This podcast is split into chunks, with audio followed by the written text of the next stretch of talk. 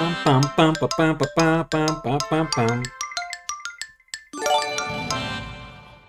Ah, Spanish Omelette le regaló un sub a Tofu con piña. Esto es más que merecido. Muchas gracias a Spanish Omelette. Me están escuchando, ¿verdad? es que ah, tengo algunos problemas de configuración. He tratado de hacer algunas cosas modernas, pero me he quedado con la misma configuración. Por favor, díganme si se escucha bien, por un lado, y por otro, si es que eh, está, se transmite bien y no está cortado, porque ya tuvimos problemas el lunes y tendría que hacer algunas, unos cambios. Fantástico, fantástico. Muchas gracias a Spanish Omelette. Y tiene que agradecer sobre todo con piña. Tiene que decirle muchas gracias a Spanish Omelette. Eh, Mike Temple, eh, Ana Gallego está aquí, qué bien. Uh, ¿Qué más, qué más, qué más, qué más? Fantástico, fantástico. Tofu con piña dice, suerte mía que no me haya dormido. que eh, es mi hobby también dormir. Eh, lo malo que tienes que dormir cuando no tienes que dormir. Mira, y tú que tienes 19 años, pero cuando tengas mi edad o la edad de mi padre, que tiene 70 y pico, que te quedas dormido cuando no te corresponde y, nadie lo está esperando. O sea, en mi última visita a Chile se quedaba dormido en mitad de una conversación. Y bueno, ay, es la edad, es la edad, que apaga el motor cuando dices, mira, necesitamos toda la energía para, para otros, otras labores, ¿no? Spanish Omelette dice a Tofu con piña se merece eso y, eh, eso y más, y más. Cuando escucho esa frase, siempre me acuerdo de, del Fari, cuando le preguntaron su posición ante la mujer, el feminismo y tal, y, decía eso, las mujeres merecen todo y más, y más. Pero bueno, era, era muy divertida una entrevista que, escuché de él porque trataba de defender una posición de, de que sí, era muy apoyador de la causa, pero cada vez que hablaba se hundía más. Ah, se congela, vale, mira, qué bueno que me lo mencionas porque voy a cambiar entonces la configuración, eh, que la volví a poner en, números altos, pero la voy a bajar ah, a la mitad ah, del vitraje, entonces lo van a ver con menos calidad, pero al menos podrán ver algo díganme por favor si se va viendo bien o voy a seguir cambiando las configuraciones, ¿vale? Estoy de Pink Flamingo, aunque se enoje Aida porque me confundí y dije Pink Flamingo en lugar de eh, Pink Albatros, que era cuando me refería a un helado y se enojó. No volveré a cometer ese error.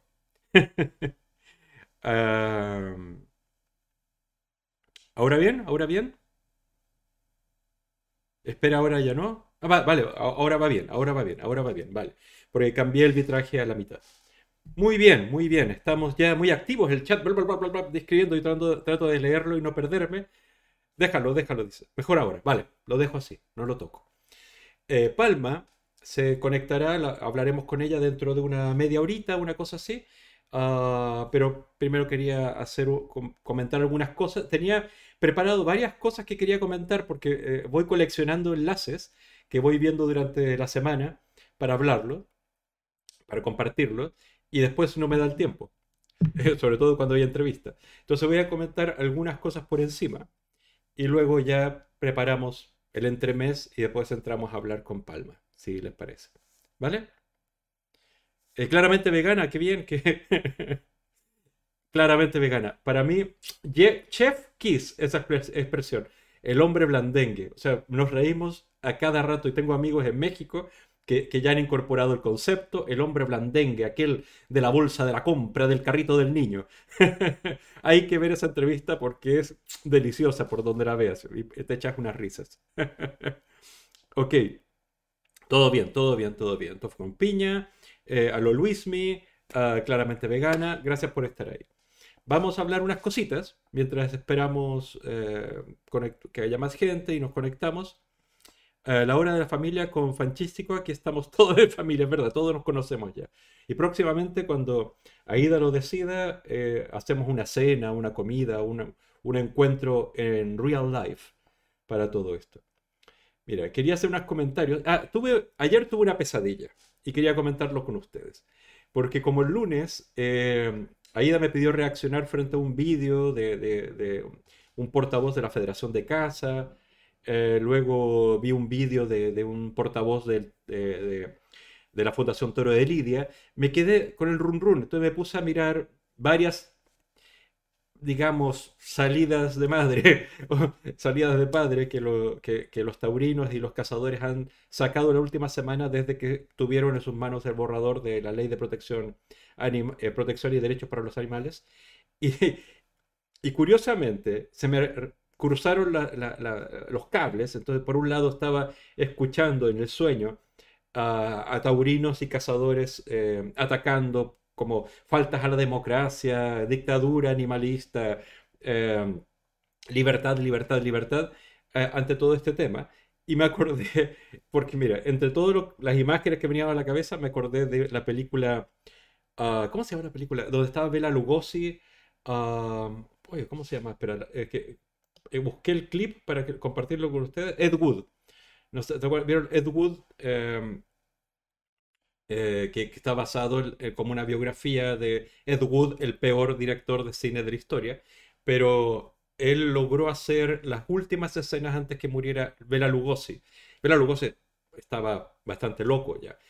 Y, y, cada vez que veo a los taurinos y los cazadores ahora, no puedo evitar pensar en esta interpretación que les voy a mostrar, que son menos de un minuto, uh, de Bela Lugosi. pienso en esa frase. A ver si lo puedo compartir con ustedes, pero me quedé dando vueltas con eso. Eh, a ver, estoy leyendo. Chacho Molón, qué, bien que estás ahí.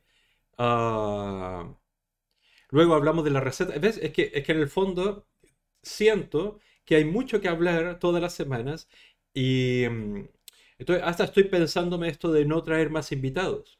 Uh, porque ocupamos mucho tiempo hablando de otras cosas. Pero bueno, ya, ya tengo que decidirlo en mi cabeza y, después lo conversamos porque en el fondo ustedes, ustedes deciden. Mira. Topo Campilla dice que solo sueña con perseguir a los cazadores y cazarlos. Mira, yo cuando los veo argumentar, no a los cazadores en sí, sino a aquellos que los defienden y sus portavoces y tal, pienso en esto. Eh, en el fondo, eh, Ed Wood le dijo a, a Bela Lugosi, siéntate ahí y di cosas. ¿Ya? Y esto es lo que dijo. Y me, me, reí mucho.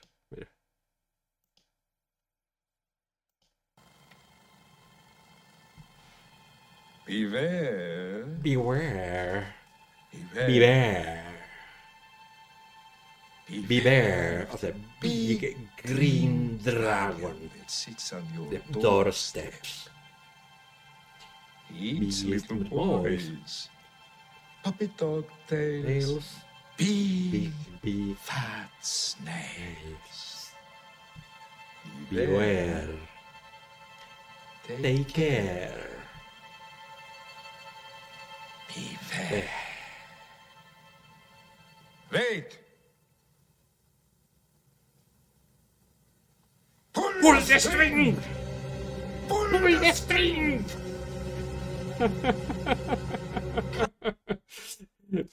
Quizás no tiene nada que ver con los animales, pero pienso en que los argumentos de los taurinos y los cazadores es esto, es como, eh, tengan cuidado con el gran dragón verde que se acuesta en eh, los peldaños de tu casa, que se come a los niños, se come las colitas de los perros, se come a eh, caracoles gigantes.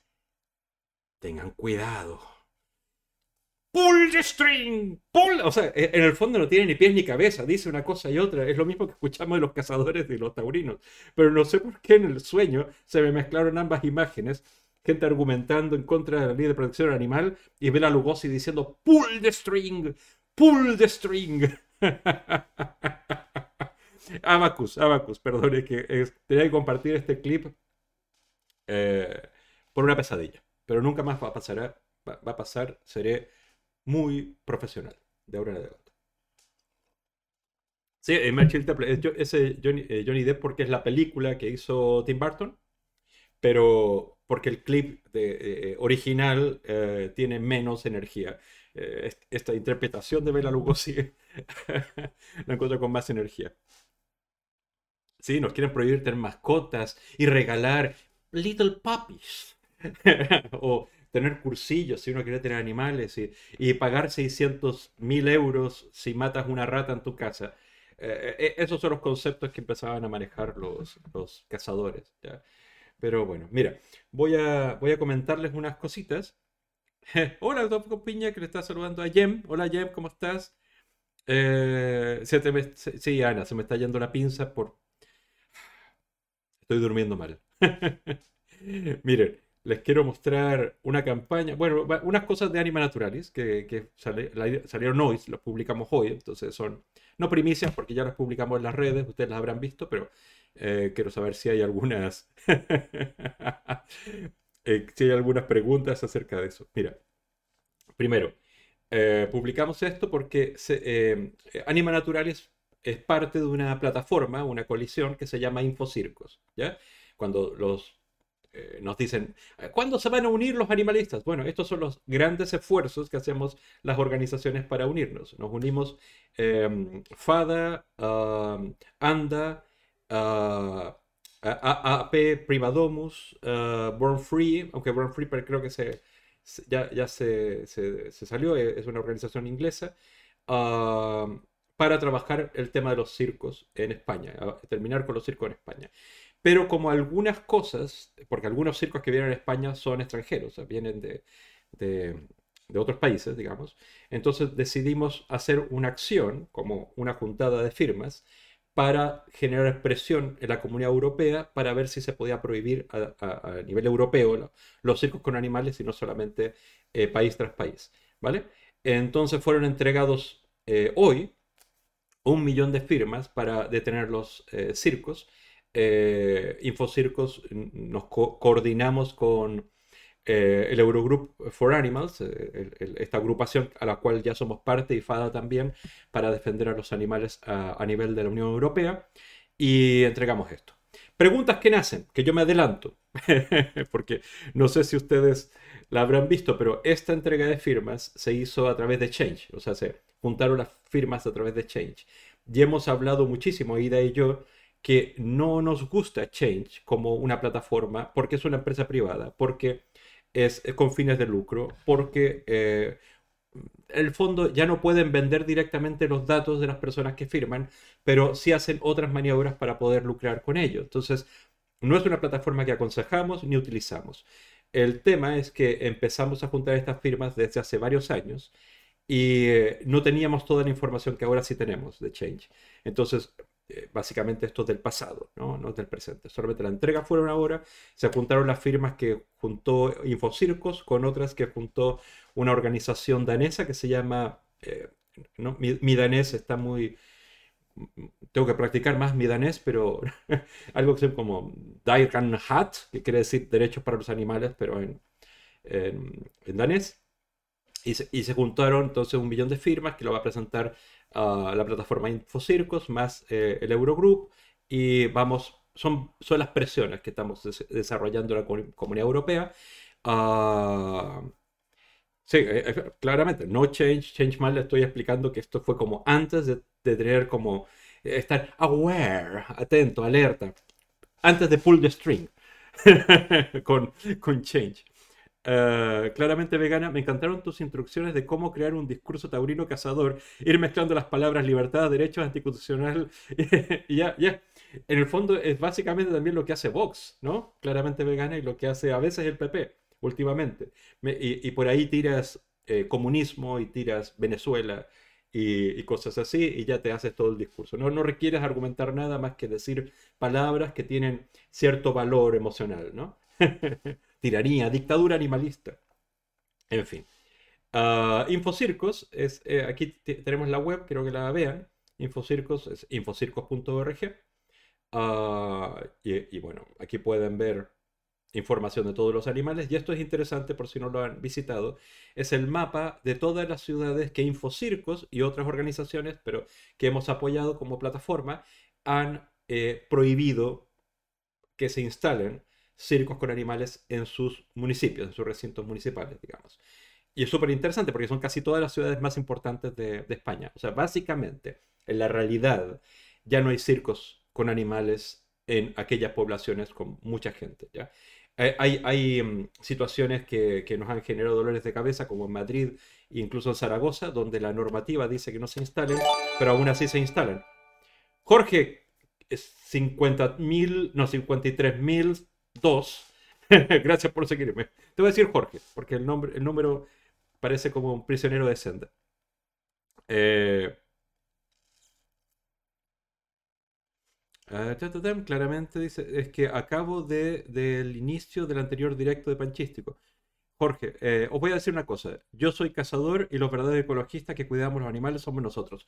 Muy bien dicho. Así. Y además tienes que decir, soy muy español también. Y el mundo rural, eh, que son los más defensores del mundo rural. Tienes que decir esas cosas, por favor, porque en el fondo e, estos argumentos ya lo hemos escuchado. Dinos cosas mejores, más grandes, como por ejemplo que, que no existiría la naturaleza sin ustedes. Dinos esas cosas. O dinos, por favor, que todos los animales estarían extintos sin que ustedes los maten. Digan cosas de ese tipo. ¿Ya? Digan que, las ayudas internacionales millonarias que reciben los animalistas son, e, ellos no son ecologistas, son malos, malos los animalistas. Los buenos de verdad somos los cazadores. Tienes que decir cosas como esas porque si no nos confundimos. Ah, claramente vegana. ¿Y qué otro modo, em, modo plataforma puede crearse eh, una recogida de firmas online? Si que... Ah, no, vale, vale. A ver, si existe alguna plataforma online para recoger firmas que sea mejor que Change. En, rigor, no. En rigor no existe. Eh, existen organizaciones que tienen plataformas propias que reúnen las firmas y básicamente el prestigio de esa organización, la seriedad de esa organización es la que valida que, esas firmas van a ser utilizadas para el motivo que, anunciaron y no otro. ¿vale? Ahora, hay muchas organizaciones serias que utilizan Change. Ah, entonces yo diría, mira, no voy a discutir ahí qué tratos hay y tal, pero sí claramente me hace sentir seguro que esas firmas van a ser utilizadas para ese, e, ese motivo, ese objetivo, pero puede ser utilizado para otra cosa también. Entonces eso es lo que, eso es lo que me, temo, ¿vale? Aunque la mona se vista de seda, muy español. Bueno, bueno. No, no ataquen, por favor, a Jorge. Ya yo me burlé un poco, pero porque tengo ese, vicio en mi cabeza, ¿vale? Pero soy como Cyrano Bergerac, en el fondo. Cuando te dicen narigón tantas veces, eh, uno está esperando que te digan algo que no te han dicho nunca, ¿ya? O sea, Quevedo eh, tiene, tiene poemas acerca de la nariz de alguien, ¿no? Era hace una vez un hombre a una a una nariz pegado.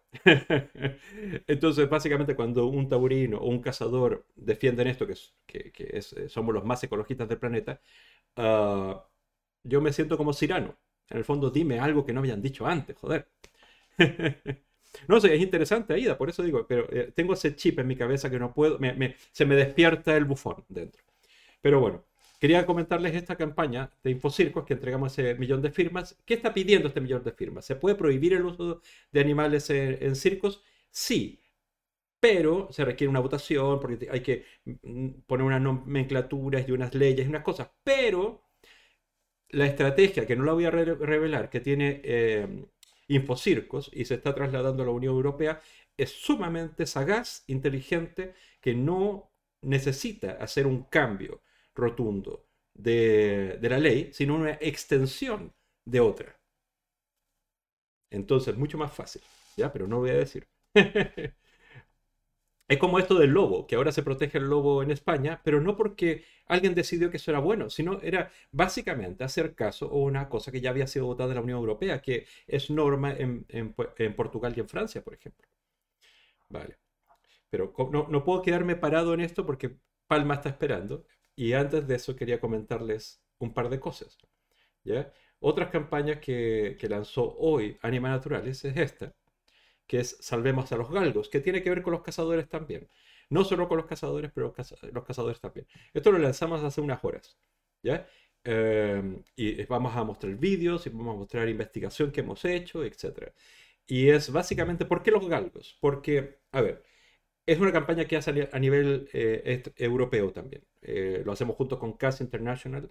Entonces estamos hablando de eh, la protección, la defensa de los galgos en España, pero como es un animal que recibe mucho, mucha atención a nivel europeo, hay muchísimos galgos españoles que son adoptados fuera, entonces los centramos en los galgos. Pero estamos hablando de los perros utilizados en la caza y son desechados cuando ya no dan la talla y además también eh, los que son utilizados en carreras, y estos son especialmente galgos. Eh, por eso es que hay tanta cría, tanto abandono y tanta muerte de, de, galgos en España, no solamente por la cacería, la caza que se utilizan galgos eh, es conejos liebres, es un tipo de caza muy específica. Uh, para otras casas se usan otros animales, otros perros, y las carreras se usan los galgos. No voy a alargarme mucho de esto, solamente que los invito a firmar. La, la campaña se llama Salvemos a los Galgos. Y lo pongo aquí para que se animen. ¿vale? Es que el problema es que no le puedo hacer demasiado atención al cazador hoy, eh, porque tenemos a Palma, que, que, va a venir dentro de un rato. Entonces te invito, eh, Jorge, si quieres, eh, yo tengo streaming el próximo lunes podemos juntarnos, vente para acá y si quieres podemos conversar, o sea, pasemos un pequeño debate si quieres. Yo no quiero convencerte a ti porque sé que estás muy convencido en, lo que tú crees que es verdad y es lo, el, lo que ha sido siempre así. Y, y, la posición que defendemos los animalistas es que no porque siempre ha sido así, debe seguir siendo así. Y que cuando en el siglo XXI tenemos otras técnicas de control de, de especies, como por ejemplo proteger y preservar a los depredadores naturales, como el lobo, como el oso. Número dos, utilizar otro tipo de técnicas para que los animales no entren ni a carreteras ni, a zonas urbanas, que son básicamente una de las justificaciones que tienen los cazadores para matar presas más grandes, porque hay muchos y porque eh, corren, eh, eh, daña la seguridad vial, etcétera, etcétera, etcétera. Y además prohibir las granjas cinegéticas, aquellas granjas que eh, crían animales para soltarlos, para matarlos. Es decir, esas granjas cinegéticas solamente deberían estar centradas en animales que están en peligro de extinción. Es decir, posiblemente criar lobos. Vale. Eso lo digo rápido, rápido, para no alargarnos en esto. Y... Pi, pi, pi, pi, pi, pi. Sí, el, el, próximo lunes debatimos. O sea, no, no hay ningún problema. De, debatimos, conversamos. El fondo, somos seres humanos los dos, no, somos enemigos. Yo no conozco a Jorge. Además, tiene bonito nombre. Uh, y otra campaña que quería mencionar mencionar que aún no la lanzamos, pero es muy probable que se lance este viernes o el lunes, que es una campaña mexicana, que eh, se las muestro simplemente porque eh, aquí Ferbolaños es mexicano, pero no está aquí ahora, pero a veces aparece, y porque eh, posiblemente hacemos algo similar aquí en España, ¿vale? Entonces se los muestro. La, la web se llama Sin Maltrato pero originalmente se llamaba Atlas del Maltrato Animal en México. ¿Ya? Eh, ¿En qué consiste? Que pusimos a abogados animalistas en México a revisar y comparar todas las leyes de protección animal de los diferentes estados mexicanos. Y, por ejemplo, voy a buscar aquí, este es Aguascalientes, aquí está Ciudad de México. Uh, y entonces hicimos un, un, perfil de cada uno de los estados que sea muy visual, ¿ya? Para, para entender cómo, cómo es el, eh, las normas animalistas o de protección animal, de defensa de animales en ese país. Puedes descargarlas también. Y acá hay como un check para ver los que son más y los que son menos, donde denunciar el maltrato. Y además tenemos un vídeo de nuestro director en México, eh, Arturo Berlanga, que es abogado y nos explica cómo hacer este tipo de, de denuncias. Y así muchas cosas más eh, y va a ser completado esto con, con, unos estudios mucho más específicos para cada uno de los estados. Este es un famoso periodista eh, mexicano que se llama Genaro Lozano, que eh, es, el, eh, como el embajador de esta campaña en México y va a estar presente en el lanzamiento, etc. Hay varios artículos y varios expertos haciendo vídeos para explicar conceptos acerca de crueldad, violencia, abandono, etc. Vale mucho la pena esta campaña, se las recomiendo. La vamos a lanzar el día lunes a más tardar. A ver, voy a leer un poquitito el, chat ahora. Eh, están agradeciendo a, a, a, Jorge, porque debe tener mucha, mucha información que nosotros no, y nosotros debemos tener alguna información que él eh, quizás no ha manejado. Eh, claramente vegana, ya están hablando con Jorge.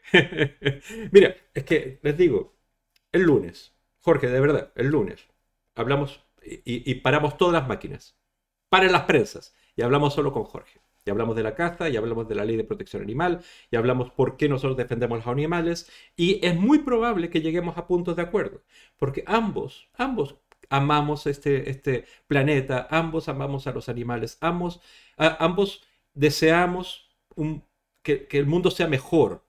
Nadie quiere que el mundo sea peor O, nadie se ve a sí mismo como una persona cruel. Nadie, ni Jorge, ni yo, ni nadie.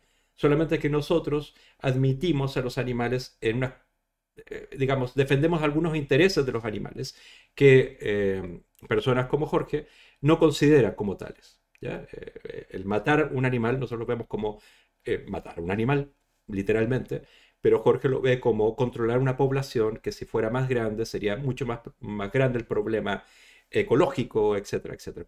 Es decir, a nivel de especie, no a nivel de individuo. Es como si eh, nosotros nos dedicáramos a defender la humanidad, pero no importa que maten un par de, humanos, da lo mismo, ¿no? Porque la humanidad no se ha extinguido. No, cada una de las personas, cada uno de los animales tiene unos intereses personales, unos intereses únicos, que no son, digamos, eh, no puedes decirle, oye, no, te estoy matando, pero no te preocupes, la especie no se va a perder. No, cada individuo sufre y ese sufrimiento tiene un valor moral. Y nosotros sentimos que ese, ese, interés de seguir vivo y no sufrir eh, es válido y hay que protegerlo. Tenemos el deber de protegerlo. Ah, es, verdad que hay ciertas especies que si no son controladas por cazadores, por ejemplo, en este momento, con, con las herramientas que se están utilizando en este momento, eh, no se podrían controlar.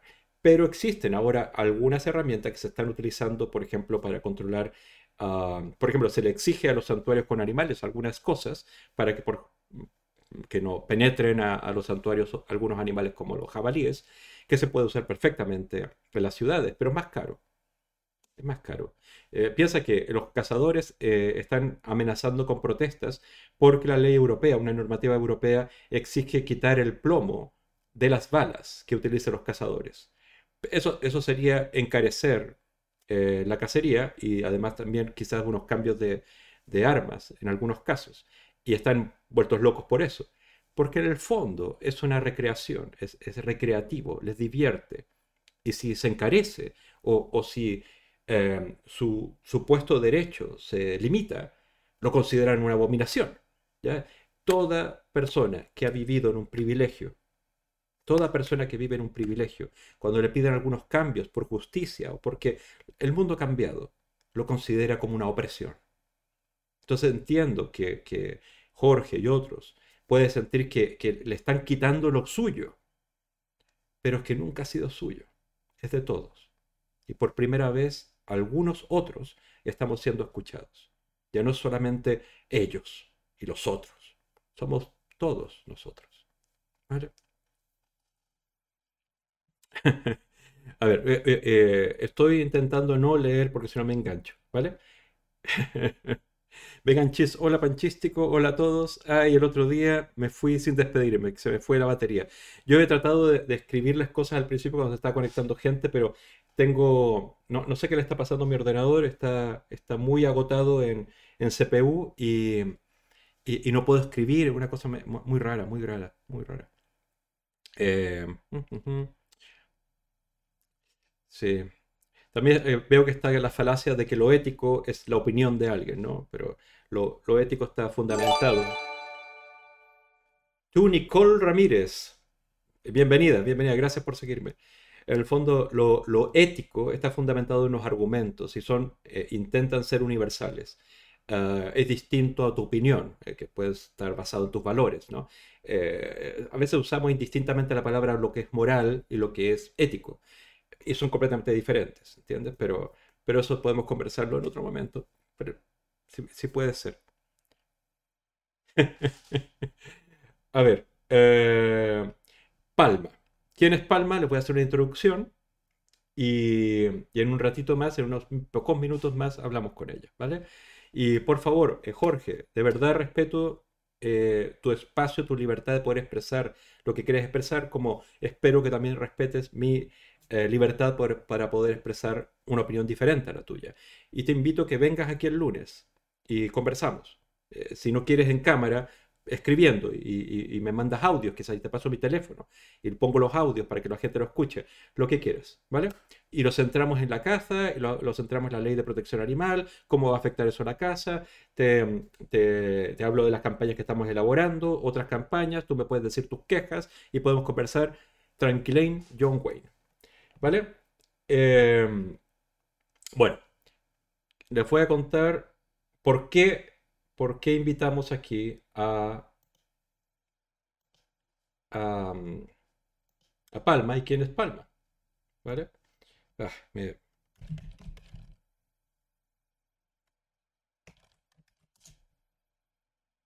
que quiero mostrarles un correo electrónico, pero es que eh, la, verdad es que después reflexioné y no las puedo mostrar porque si no van a ver la dirección del correo. Entonces, entonces voy a leerlo nomás. ¿Ya? Eh, eh, muchos de ustedes que estuvieron la semana pasada, me parece que fue el día lunes, que les, les mostré este, este, mm, este correo. O sea, les voy a hacer la introducción porque no, no sé por qué no se quiere, no se quiere cargar esto. Pero eh, la semana pasada, me parece, recibí un correo. A ver si lo pongo aquí. Mira, ahí está, tapando el correo de, de la- Bueno, este correo es de la mamá de Palma, ¿vale? Ah, y me explica esto. Buenos días, le escribe Eva Rey desde San Roque. Soy madre de una niña de 13 años que, que es, eh, que cuando era pequeña la llevábamos al sello, que no sé qué es, pero ya, ya nos explicará, al zoo, etc. Cuando cumplió 5 años nos pidió que no la volviéramos a llevar al zoo, pues entendía que los animales, no entendía que los animales estuvieran encerrados para que los eh, humanos disfrutáramos. Desde entonces nos enseñó una gran lección de vida y comenzó una lucha para proteger hasta el más pequeño de los insectos. Hace cuatro años comenzó a enviarle cartas al alcalde de Algeciras y hace dos la recibió en su despacho. Quedó en estudiarlo, pero no ha obtenido respuesta. El motivo de escribirle es que el próximo miércoles, ayer, este miércoles fue ayer, eh, no, hoy es miércoles. Ah, que estoy loco, vale. El próximo- en su colegio, la clase de ciencias ha organizado un viaje al Lobo Park. Cuando ella se ha enterado, no ha dado crédito, más cuando el colegio ha nombrado este año escolar como el año del medio ambiente. Ella va a ir mañana a hablar con su tutor y con el jefe del departamento de ciencias. Y aunque tiene las ideas muy claras, a fin de cuentas es una niña enfrentándose a dos adultos. ¿Les suena eso? Siempre es eh, David contra Goliat, siempre. Eh, Los, cazadores que tienen toda una infraestructura y unos privilegios eh, que datan desde más allá, o sea, desde la realeza, desde esa España feudal hasta ahora, y algunos animalistas que están eh, yendo con razones y con el corazón muy encendido para defender a aquellos que no tienen voz para defenderse a sí mismos. Por ello, le rogaría que ayudara enviándome leyes europeas que protejan a los animales, países donde ya estén prohibidos los zoos, etc.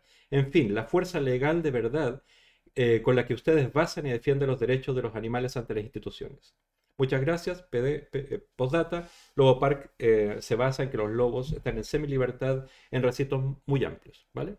Esto, esto me lo manda antes, no, eh, po- había pasado muy pocos días desde que se de- declaró la protección de, o sea, la entrada de los lobos en, el listado de especies protegidas. Entonces, le contesté, no les voy a poner el correo que le contesté porque me, me da pena leerme a mí mismo, pero básicamente le dije eh, que, que estábamos con ella y que eh, había algunas eh, cosas que se podían argumentar, como esto de la próxima ley, la que en ese momento era la próxima ley de protección y derechos para los animales, eh, el tema de, la, de que entró el lobo en la lista de, de- especies protegidas, etcétera, etcétera, una serie de cosas, una serie de cosas, ¿vale?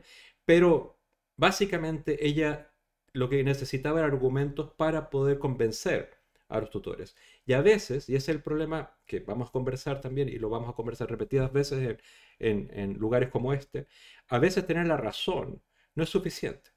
O sea, por ejemplo, aquí tenemos a Jorge o tenemos a otros eh, que defienden formas de pensar diferentes. Y nosotros sabemos que tenemos la razón, tenemos todos los argumentos para contraargumentar cada cosa que nos dicen. Pero eso no basta, porque hay unos privilegios antiguos, hay unas maneras de pensar, unas que le llamamos unas diso- disociaciones cognitivas, ¿no?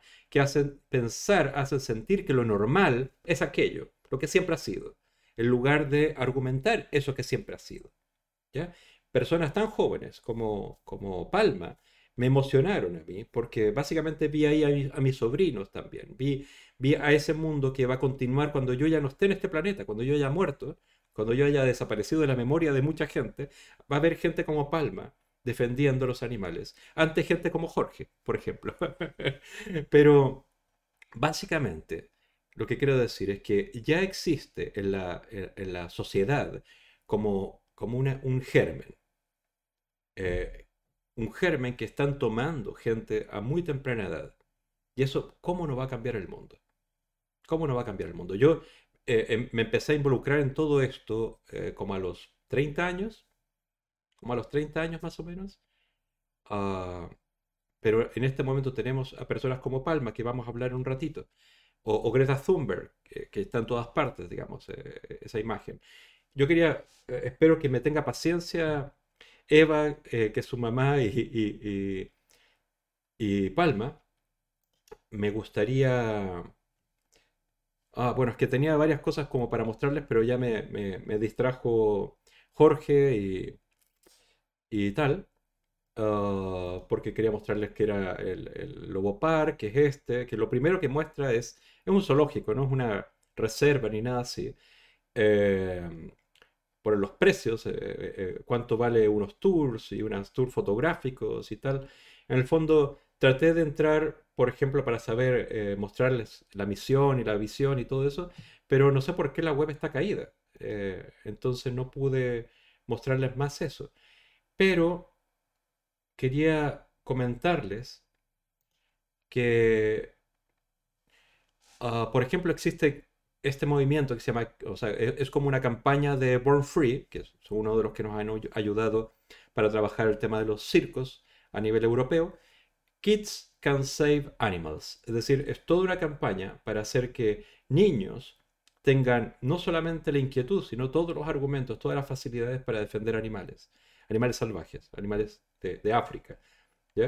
O esta campaña también que la tiene, que se llama Root and Shoots, que me emocionó también cuando la supe, cuando la conocí, es de Jen Goodall. Jen Goodall básicamente tiene esta campaña que es crear proyectos en los colegios para que los niños hagan cosas por los animales. Eh, proyectos como, por ejemplo, el caso de una niña, eh, creo que era una niña de Barcelona, que lo que hacía, e-, esto estoy hablando hace tiempo, ya cuando eh, había eutanasia de animales de las perreras en Barcelona, eh, ahora está prohibido, ahora es sacrificio cero. Pero lo que hacía era ir todos los fines de semana a la perrera para abrazar a los perros, para enseñarles que había amor en el mundo y que no todo era sufrimiento, sabiendo que ese perro iba a morir, quizás ese mismo fin de semana, pero en el fondo era para que conociera el amor. ¿Entiendes? ¿Cómo no te puede emocionar eso? O sea, eh, y son ideas que nacen de los niños y adultos como yo tratamos de crear las herramientas para que esas ideas cambien el mundo, definitivamente. ¿Vale? Y yo les voy a mostrar un vídeo, pero dura como 5 minutos de, eh, Greta Thunberg, y ya yo creo que queda para otro día, que es para una campaña que hizo con Mercy for Animals en Estados Unidos, eh, que se llama para la campaña For Nature, eh, pero lo vemos otro día, o incluso podemos verlo con, con Palma si lo quiere pero no me gustaría, porque Palma se levanta a las 6 de la mañana para ir a su colegio, y no me gustaría que se acostara muy tarde y comiera y que cenara bien con sus papás, y podemos hablar otro día acerca de Greta, eh, porque siempre estará presente en estas conversaciones. ¡Ay! Me equivoqué, perdona. y, no sé si está por ahí, porque no he, eh, eh, digamos, a propósito, no he estado leyendo el chat porque sé que engancho. Y, Jorge me está, me está obligando a enganchar, porque además ustedes le están dando conversación. Eh, eh, lo siento si han dicho cosas o me han preguntado por cosas que, que debiera responder, pero lo he evitado a propósito, ¿vale? Después, eh, en otro día, hablamos todo lo que quieran, todo lo que quieran y más, y más. vale, muy bien, muy bien, muy bien, muy bien. El lunes, ¿vale? El, el lunes, ah, qué bien. Entonces Jorge aceptó y se, va a estudiar. Un placer hablar con todos vosotros. Nos vemos el martes, el lunes o el martes. El martes tiene Aida, o sea, el día que quieras. Tú pásate por acá, lunes, martes, miércoles, jueves. Estamos en algún streaming, eh, aquí, aquí tu casa o en la casa de Aida. y hablamos. De verdad, o sea, sin... Yo, yo soy medio burlón, lo sé, digo, digo cosas a veces de forma de burla, pero que soy latinoamericano y así nos criaron. vale, eh, si está por ahí Eva Rey, que es la, la mamá de, de Palma, la voy a conectar ahora a la reunión. Eh, y cuando quieras... Ah, ahí está, ahí está, perdón, perdón. Un segundito, un segundito, Palma. Nosotros cuando pensamos una forma de pensar absolutamente errónea. Estamos haciendo boyerismo, porque está ahí. Seguro que no puedo, puedo decir de pensar. Palma, ¿estás ahí? Pues Palma, ¿estás, estás ahí? Oye, quizás no me está escuchando. Voy a, voy a ver, porque quizás el audio no se está transmitiendo bien allí. A ver. ¿Aló? ¿Me escuchas? ¿Hola? Hola, ¿me escuchas? Sí. Ah, fantástico, Hola. fantástico. Eh, hay, hay como un... A ver, espera, esto lo cierro. ¡Ay, Dios! ¿Cómo lo cierro? Ahí va. Ahí va. Muy bien, muy bien. ¿Me escuchas bien? Sí. Muy. Está congelada la pantalla, pero sí te escucho. Vale, vale. Eh, no sé cómo lo puedo cambiar eso, pero al, al menos me escuchas, al menos me escuchas. Después, después ya verás esto eh, en, otro momento. Te están saludando porque eh, ve- veo que... eh, un, un problema... No, no sé si es un problema, problema mío, pero te escucho, un, escucho mi voz ahí. No, no sé si puedes usar unos cascos para, para escuchar tú, porque estoy escuchando mi propia voz al hablar. Eh, no sé. O, o- o me aguanto, no, no te, no te preocupes. No, Te- voy a. tranqui, tranqui, si no hay, no hay apuro, no hay apuro. Eh, lo digo para que la gente lo escuche mejor, porque se escucha una reverberación, que es mi voz sobre... Sí, sí, Aida dice que se oye mal, A- ahora le pedí que se pusiera cascos, entonces así... Ya, ahí, ¿me escuchas? Es que, es A que... ver, un segundito, estoy Sí. conectando los auriculares. Vale, vale, vale. Muy bien. Para, es que para que los todos lo escuchen bien y no estén escuchando mi reverberación. Vale. Cuando tú digas. A ver. Te están mandando muchos saludos aquí. Te, te te saludan. Hola Palma. Ha- Hablé un rato acerca de ti antes. Sí, sí, Aida. Es que es... ah, Ahora. ¿Hola? ¿Hola? Ya, vale. Ahora ya pasó. ¿Hola? Ahora se Sí, escucha, ahora, ahora. ahora se escucha Sí. perfecto. Ya que Aida aquí en el, Vale. ch- en el chat se estaban. Sí, sí, se estaban quejando. Se quejan de todo. Pero bueno, mira, en el fondo, hoy quiero que eh, eh, el chat me va a avisar si está viendo bien, si se está escuchando bien y todo esto para que lo, para que tengamos en cuenta. Pero hoy es tu show. O sea, tú necesito que tú nos cuentes tu historia, porque a mí, hace una semana, cuando hablé de ti, cuando mostré el correo que me mandó tu mamá, me emocionó, pero porque soy un viejo sentimental. Entonces, eh, básica- básicamente saber que existes en el mundo, así como existe mucha gente muy joven que está luchando por los animales y por, y por el medio ambiente y por el planeta. Y yo comencé tan tarde y me siento tan culpable también por haber empezado tan tarde. Pienso también en mis sobrinos y lo que vendrá y la gente más adelante Claro. y, y en la situación que está el planeta ahora y, y no sé, eh, yo vivo eh, entre el pesimismo y el optimismo, porque por el lado, por un lado digo, el planeta está, ya, ya no hay retorno en algunas cosas, y por otro lado veo que hay algunos avances, como la ley de protección animal, como, como Sí. que tal, o sea, pasos de bebé frente a un, un problema dramático. Y, pero cuéntanos tú cómo te nace esta inquietud de defender a- a- el medio ambiente y los animales. Pues mi madre dice que es desde los cinco años, pero yo sé que yo lo tengo desde, desde que nací. Eh, yo a los tres años no salía y mm, como niños que yo veía pisando una hormiga o algo así, no lo entendía. No entendía cómo podía matar a un animal sin sentir nada dentro.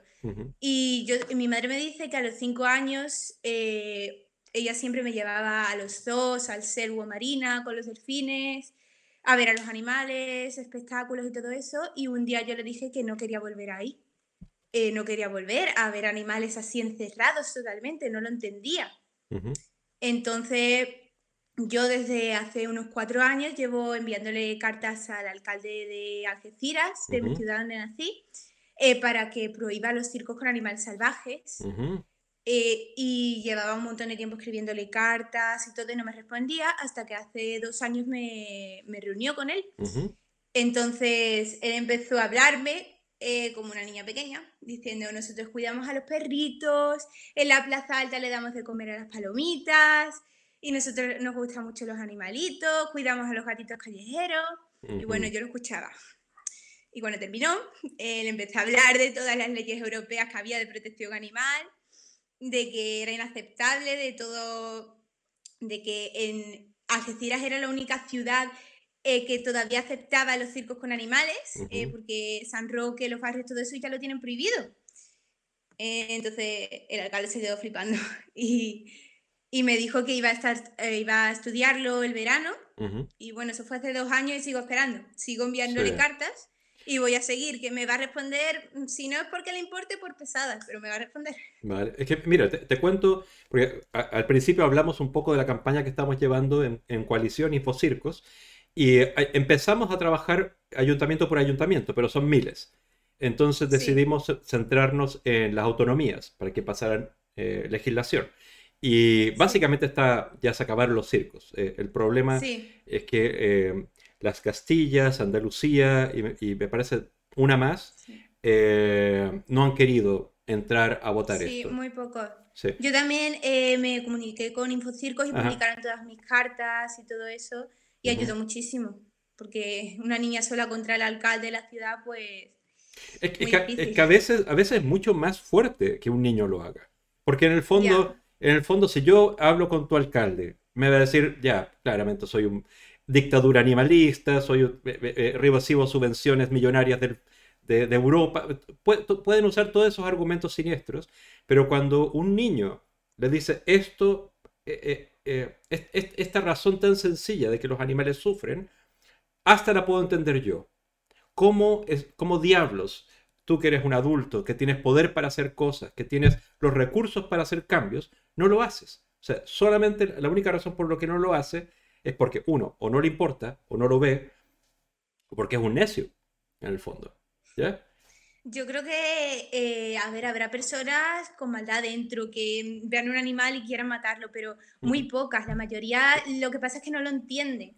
Lo que hace Exactamente. falta es que eduquen a las personas desde pequeñas para que lo vean así, que lo entiendan, que son seres vivos como nosotros también. No son Exacto. objetos, cosas. Es que es tan, es tan sencillo entenderlo de esa manera Sí, y tan difícil que algunos lo acepten. O sea, por ejemplo, hace un claro. rato tuvimos aquí en el chat, yo traté de no mirar mucho, a un cazador que se metió porque, bueno, le- eh, ya, eso pasa. Y claramente todos sus, sus, eh, argumentos era lo que hemos escuchado miles de veces, que gracias a los cazadores existen animales, gracias a los cazadores se mantiene el equilibrio ecológico y todo este tipo de cosas. Pero tan sencillo entender que si tú tienes la posibilidad de matar o no matar un animal, es mejor no matarlo. ¿Para Eh, qué lo matas? claro, eso. eh, no, eh, no, no me entra a la cabeza, no, e- no tiene sentido. No hay argumento que, que- que pueda rebatir eso. Sea, que, ¿cómo puedo justificar que mi placer, mi recreación, vale más que la vida, eh, el sufrimiento, la libertad de animales, ¿no? O, o de... Mm, Es o- absurdo, es completamente absurdo todos los argumentos, todas las excusas que pueda Ujú, poner un cazador. exacto. Eh, no tiene sentido. Está matando animales.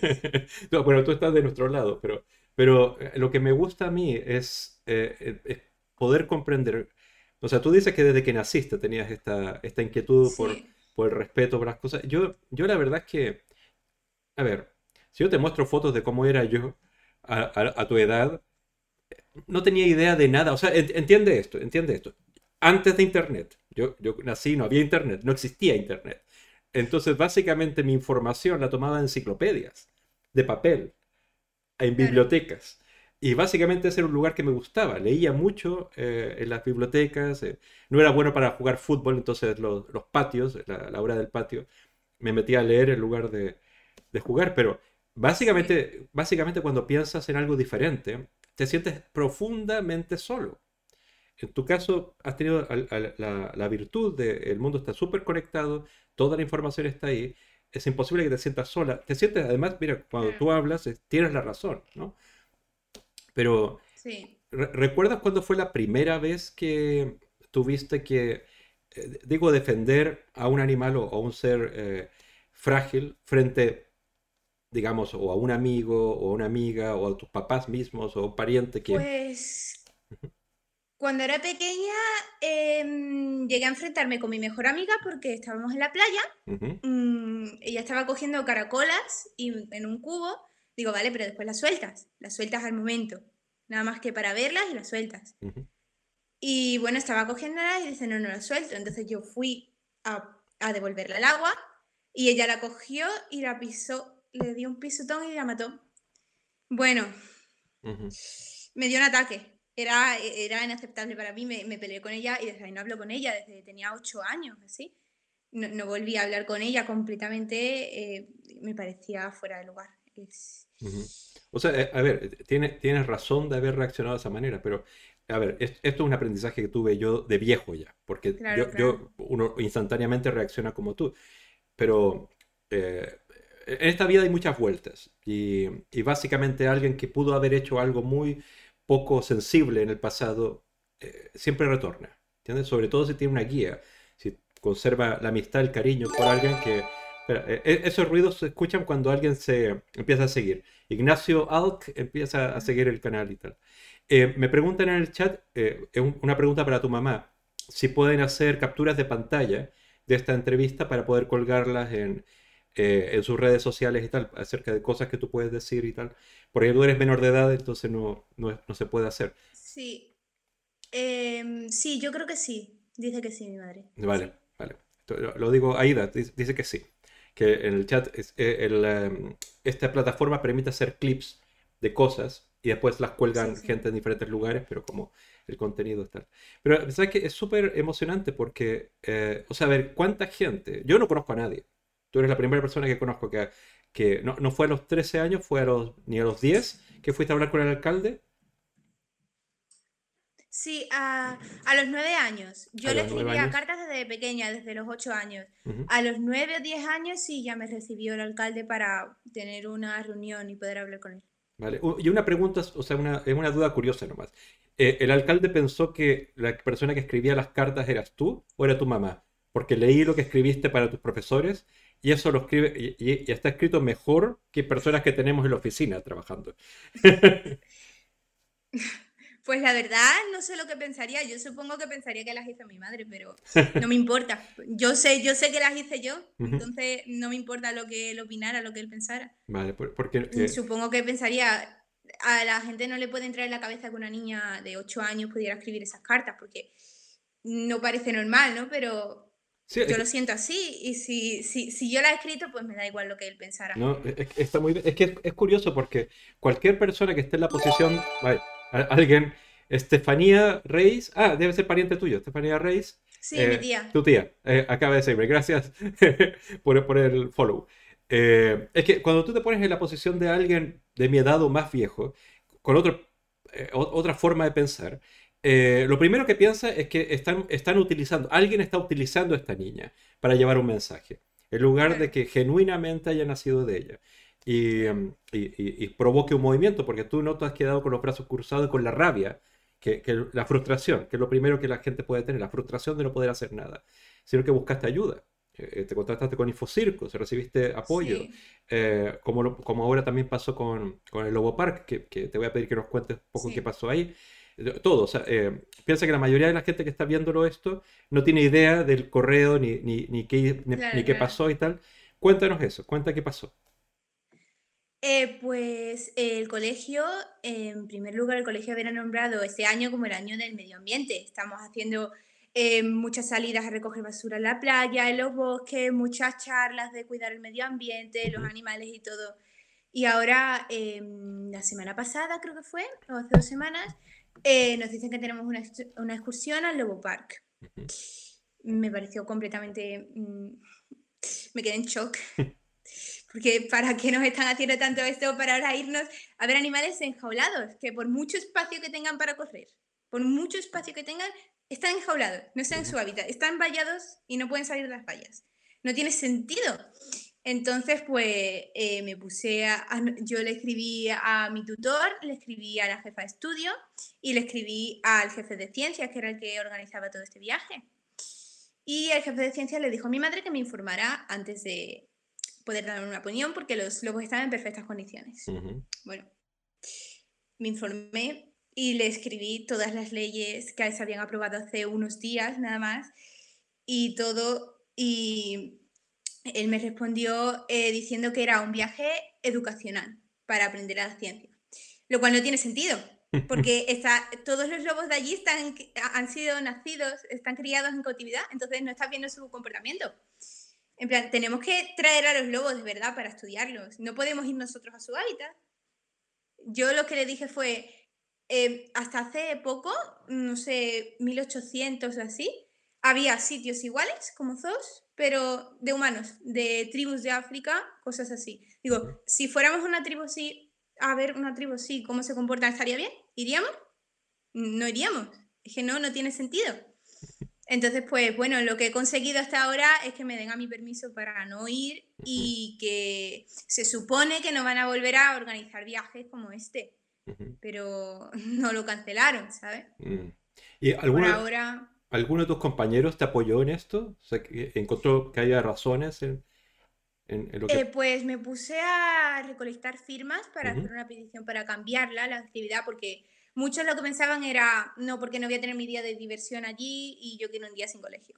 Entonces yo firme, dije que era no para cancelarla, sino para cambiarla. Entonces algunos me firmaron, me firmó la mitad de la clase y la otra mitad decía que no, que no iba a servir de nada, que no muchas niñas me criticaron mucho. Dice, pero tú montas a caballo. Digo, yo estoy completamente en contra de la equitación.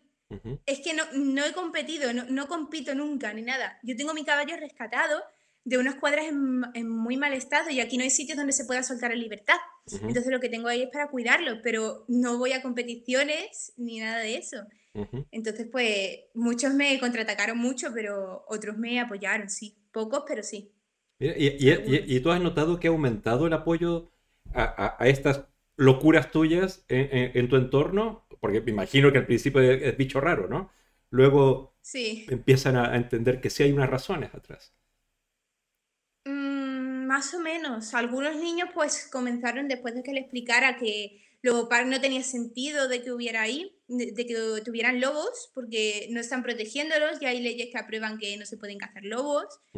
Eh, y nada de eso, pues algunos sí lo comprendieron, pero otros seguían negándose. Entonces, más o menos, pero hay gente que hay que educarla desde el principio. Eh, mi tutor me apoyaba mucho, eh, también diciendo que yo tenía toda la razón, que él estaba completamente en contra, pero los niños, pues depende.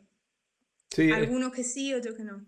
Es que mira, es, es curioso. A ver, esto ya es una cosa que yo eh, a ver, yo llevo 20 años siendo activista y todo esto. Y siempre cuando he hablado con activistas jóvenes, no tan jóvenes como tú, sino gente que ha empezado a los veintitantos y, tal, dicen, eh, los, niños son el futuro, hay que educar a los niños. ¿ya? suena súper bien. Yo siempre he estado en contra de eso. en contra en el sentido de si tenemos pocos recursos, ¿dónde lo invertimos? Creo que es mejor invertirlo en los adolescentes, porque todos los niños niños eh, de 10 años, 9 años, 10, 12 años, 13 años, sienten cierta empatía natural a los animales, ¿ya? Pero luego cuando se unen a temas más mezquinos, ¿no? Mi día de, fiesta, o el paseo, o la novia, o qué sé yo, X, cosa para mí, eh, o, tienes que usar unas zapatillas y no otras, o comer una cosa no otra, etc. Cuando tengo que eh, sacrificarme, ya no están de acuerdo. Y eso pasa en la adolescencia. La adolescencia son muy así. Entonces, si había que invertir en educación, era para los adolescentes. Eh, en el fondo, que la empatía no se pierda, sino que se desarrolle. Y normalmente, y lo, bueno de la ley de protección animal eh, es que incluyeron educación empática como obligatoria en los colegios, si es que la aprueban. Si es que la aprueban. Y eso sería súper interesante. Ojalá, ojalá. ¿Tú, ¿Tú, conoces una cosa que se llama filosofía para niños? ¿O, o, o, em, o es un concepto que no, no se usa muy aquí? Eh, ¿Filosofía para niños? No, sé lo que la filosofía es, supongo que sé de qué irá, pero no, no lo he oído nunca. Es que eh, hay una, como un movimiento en el mundo educativo que se le llama filosofía para niños, que es básicamente no, no enseñar filosofía, sino a filosofar en cualquier asignatura del colegio. Es decir, tu argumentación al defender esto por ética, por esto, por esto otro, sería eh, eh, es como el posgrado, básicamente. Es, debería ser aplaudido por los profesores, porque no solamente repites lo aprendido, que, que, que el descubrimiento de América fue en 1492, el, tal. No, es reflexionar, es unir cosas diferentes, es hacer investigación, como hiciste, buscarte las leyes, es contactarte, es, o sea, todo lo que un profesor desearía en un alumno, lo estás representando ahí. O sea, debería ser apoyado en lugar de censurado. Sí. Y sobre todo si reúnes la mitad de las firmas del, curso. O sea, el 50% del curso o el 40% del curso es muchísima gente. Claro, claro, es, es, un 20% ya es mucho. ¿Entiendes? Ya, ya debería llamar la reflexión, ¿no? Eh, para que los profesores digan, oye, parece que no, no es tan bueno esto, hay, que tal. Mira, yo, yo creo, es que espero espero que seas consciente que lo que tú estás haciendo no es pequeñito. Es, una cosa que, remueve conciencias. Estoy leyendo con el rabillo del ojo el chat. Todo el mundo te dice grande, que grande eres Palma, te felicitan. Eh, hablan de otros niños que conocen como... Eh, hay un niño colombiano que se llama Francisco, que es activista también por los derechos de los animales y el medio ambiente. Eh, Greta Thunberg, que es más famosa. Y hay muchísimos niños, cada vez más niños como tú, que no solamente así de manera anónima, ¿no? Eh, o anónima o casi anónima, eh, hablando con un alcalde por ahí, mandando unas cartas por allá, sino que están tomando ya todos los espacios mediáticos para defender lo que nadie parece estar defendiendo con la misma urgencia. ¿no? Tomando acciones, no nada más que pensándolo, hablando con gente y todo para que se haga algo ya, porque es inaceptable, es que no... Sí, es, que, es que, a ver, estamos viviendo tiempos sumamente entusiasmantes para mí la verdad. Eh, una de las organizaciones más importantes de, movimientos ecologistas en Estados Unidos se llama eh, The Sunrise Movement, que nació de gente del colegio, gente, eh, los primeros años de universidad, gente que salía del colegio y tal. Y, es un movimiento que reúne a muchísima gente en Estados Unidos. Greta Thunberg, tú misma, Francisco el activista, o sea, como tú dices tan sencillamente, y para mí es tan complejo reflexionarlo, eh, no solamente te quedas con la idea de qué pena matan animales o cazan animales o los animales están enjaulados, sino cómo diablos voy a cambiar esto. Y no me voy a quedar con, eh, parada en, la primera, en el primer obstáculo. Como te dicen tus profesores, vale, tú puedes no ir tal. No, voy a reunir firmas. No, eh, voy a hacer tal mm. cosa. Voy a seguir el próximo año haciendo esto. O sea, todos, todos... Y eso es admirable. Y, la mayoría de la gente que está aquí en el chat y sigue en este canal son activistas. Y todos ellos tienen bastantes más años que tú. y, muchos de ellos yo creo que jamás imaginaron escribir una carta al alcalde. O presentarse a hablar con el alcalde. O hablar con la autoridad. Eh, Dime. Eh, mucha gente piensa que no va a hacer nada, que no va a cambiar nada. Pero no es así. Lo que tenemos que educar a las personas desde pequeños a que pueden hacer algo. Lo más mínimo que sea, lo que sea, pero va a hacer algo. Muchos niños cuando pedía firmas lo que me decían es que no iba a cambiar nada, que no servía de nada las firmas, no iban a cambiar el viaje. Así yo decía, pero ¿cómo lo sabes? Lo, hemos intentado, primero intentarlo. No, no, no, no quedar separado. Si no lo intentas no, no vas a hacer nada. Sí, es, que es, curioso porque, o sea, ahora eh, en el chat Gem, que es un, eh, Gem 2345, está hablando de una cosa que suelen decir los cursos de negociación, es que eh, cuando rechazas algo es bueno dar una alternativa, exactamente lo que tú dijiste. Esto no es rechazar ir, es que proponer otra cosa. Y sería, sería hasta excelente que tú presentaras un catálogo de propuestas alternativas, porque esta situación se va a repetir. Va, a haber otro puente, va a haber otro festivo, va a haber otro tipo de cosas, eh, hablar con el profesor de ciencias. Y, y tú diste en el clavo en el tema acerca de que los animales que vas a ver allá los lobos que vas a ver allá, están desnaturalizados. Claro. No, no... Si quieren hacerlo por la ciencia, pues que vayan a su hábitat, claro, donde vivan los lobos, a verlos allí. No, no que los traigan, porque ya se, eh, se, están cargando con el comportamiento de los lobos en libertad. Se están comportando como se comportarían si a ti te metieran en una jaula. Y ponen la excusa de que no, están muy bien cuidados. Hombre, imagínate si no estuvieran bien cuidados. no. Estaría cerrado estaría cerrado por la ley. Eso es lo que me decía mi profesor de ciencia, no, está en perfectas condiciones. Digo, no, no, no van a estar en perfectas condiciones. ¿Cómo no van a estar en perfectas condiciones? Sí, sí. ¿Qué menos? Pero es como si, cojo, si te cojo a ti, te meto en una casa enorme, una mansión con todo lo que quieras, una sala llena de oro, de dinero, todo lo que quieras, pero no puedes salir de la casa. No puedes salir de la casa. Eh, es un infierno, no puedes. Es, es, lo mismo que pasa con los lobos. Sí, es, es curioso porque cuando ah, los animalistas hablamos de derechos para los animales, en realidad solamente estamos hablando del el respeto a tres intereses básicos que tienen. Que uno es la vida, mantenerse vivos, no sufrir, y, vivir esa vida en libertad. Esos son los tres intereses básicos que tienen. Y no podemos respetar uno de los tres, ¿entiendes? No, viven y no sufren, pero no tienen libertad. O, tal y tal. Es, es, ah, es angustiante, porque en el fondo me encantaría decir hay alternativa, pero en este momento, en este mundo que hemos construido, no hay alternativa a veces para ese tipo de zoológicos. Distinto es que los legitimemos y que vayamos y que les demos dinero no, eh, la, idea es transformar el mundo para que, por ejemplo, se recupere el lobo en las montañas aquí en Aragón, en, Cataluña, en Asturias, en Galicia y también en Andalucía y, todo, hacia el sur, aunque son sectores montañosos los que hay, hay más lobos, ¿no? Pero, pero no sé, mira, eh, a, mí me emociona, estoy, tratando de leer un poco lo que están escribiendo en el chat. Um,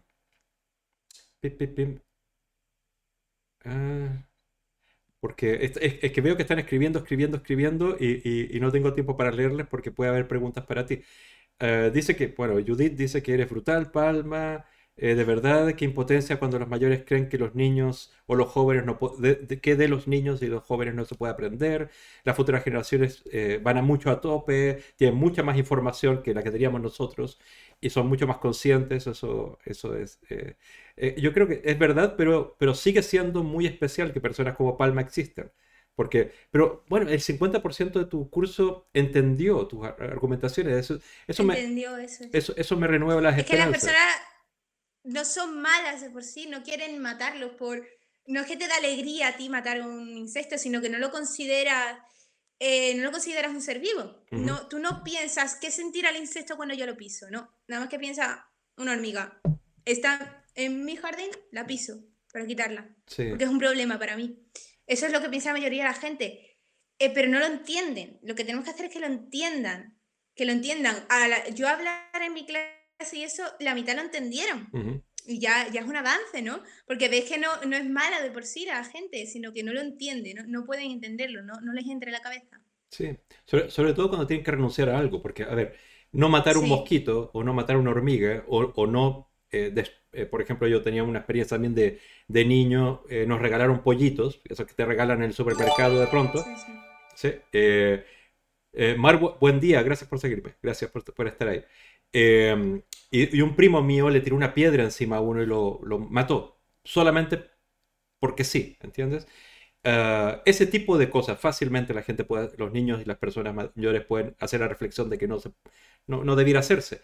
Pero luego cuando empiezas a hablarle, porque yo no sé si tú eres vegetariana o vegana o has extendido esta, esta situación también a los animales de consumo. Ojalá lo fuera desde, desde pequeña quiero serlo, pero tengo una alergia muy, muy grave a los frutos secos y a la soja también, entonces no puedo compensar la carne, las proteínas, pero de verdad desde pequeña es lo que más quiero. Vale, cada vez hay más alternativas, o sea, en el fondo, no, no para presionarte en absoluto, pero, eh, pero sí es verdad que los trazas de, de, frutos secos y soja están en las fábricas que producen todo este tipo de cosas y es muy difícil, es muy difícil eh, evitarlo. Eh, lo, entiendo perfectamente. Pero el, es, el tema, ese es el tema más complicado de hacer entender a los demás. Que en el fondo la hamburguesa, aunque ahora hay alternativas, en, McDonald's, en Burger King, todo eso hay alternativas.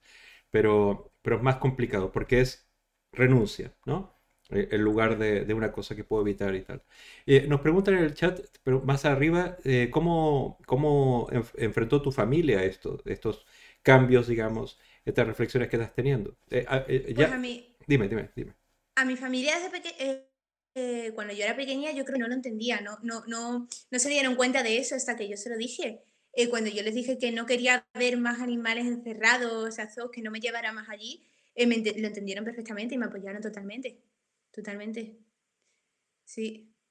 y cuando eso mi madre me apoya a seguir, a, eh, cuando ya había conseguido que yo poder no ir a la excursión, eh, ella me dice, ¿tú quieres hacer algo más por los lobos?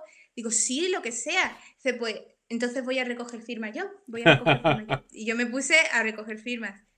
Sí, Recoge firmas, haz, haz lo que tú pienses que tienes que hacer por los lobos. Que tú eres la, la voz de todos los animales ahora. Exacto, que lo- los animales tienen voces que no entendemos y, y no se pueden defender porque nosotros estamos, somos tan inteligentes que le enseñamos a otros animales a hablar nuestro idioma, pero somos incapaces de escuchar el suyo. El, eh, tu mamá me contaba eso en, en un correo, que tú has sido inspiración, tú has sido una persona que ha generado cambios eh, en ella, eh, en- supongo en tu entorno, porque además se nota que las cosas las haces normalmente, y lo digo, tengo sobrinos, yo no tengo hijos y tal, pero normalmente la frustración es lo más difícil de aceptar cuando eres pequeño, cuando no tienes muchas herramientas. Pero tú la frustración la estás eh, manejando con mucho amor. Y eso, eh, esa es es la gran lección. ¿ya? Eh, incluso, te digo, compañeros míos o, cuando yo, o yo mismo, cuando era un activista más joven, más joven, 30 años o 30 y pico años, yo reaccionaba con mucha rabia y con mucho, mucho odio al cazador, al taurino, al este, este, otro. Pero me ha costado muchos años entender que esto es una lucha de amor. Y, y hay que seducir a los demás, hay que enseñarles. Aunque no lo consigas ahora, yo nunca me voy a rendir con esto, aunque no lo consiga ahora, aunque tenga que estar toda mi vida luchando, pero estaré toda mi vida luchando hasta que lo consiga. Te, te cuento un secreto, vas a estar toda tu vida luchando.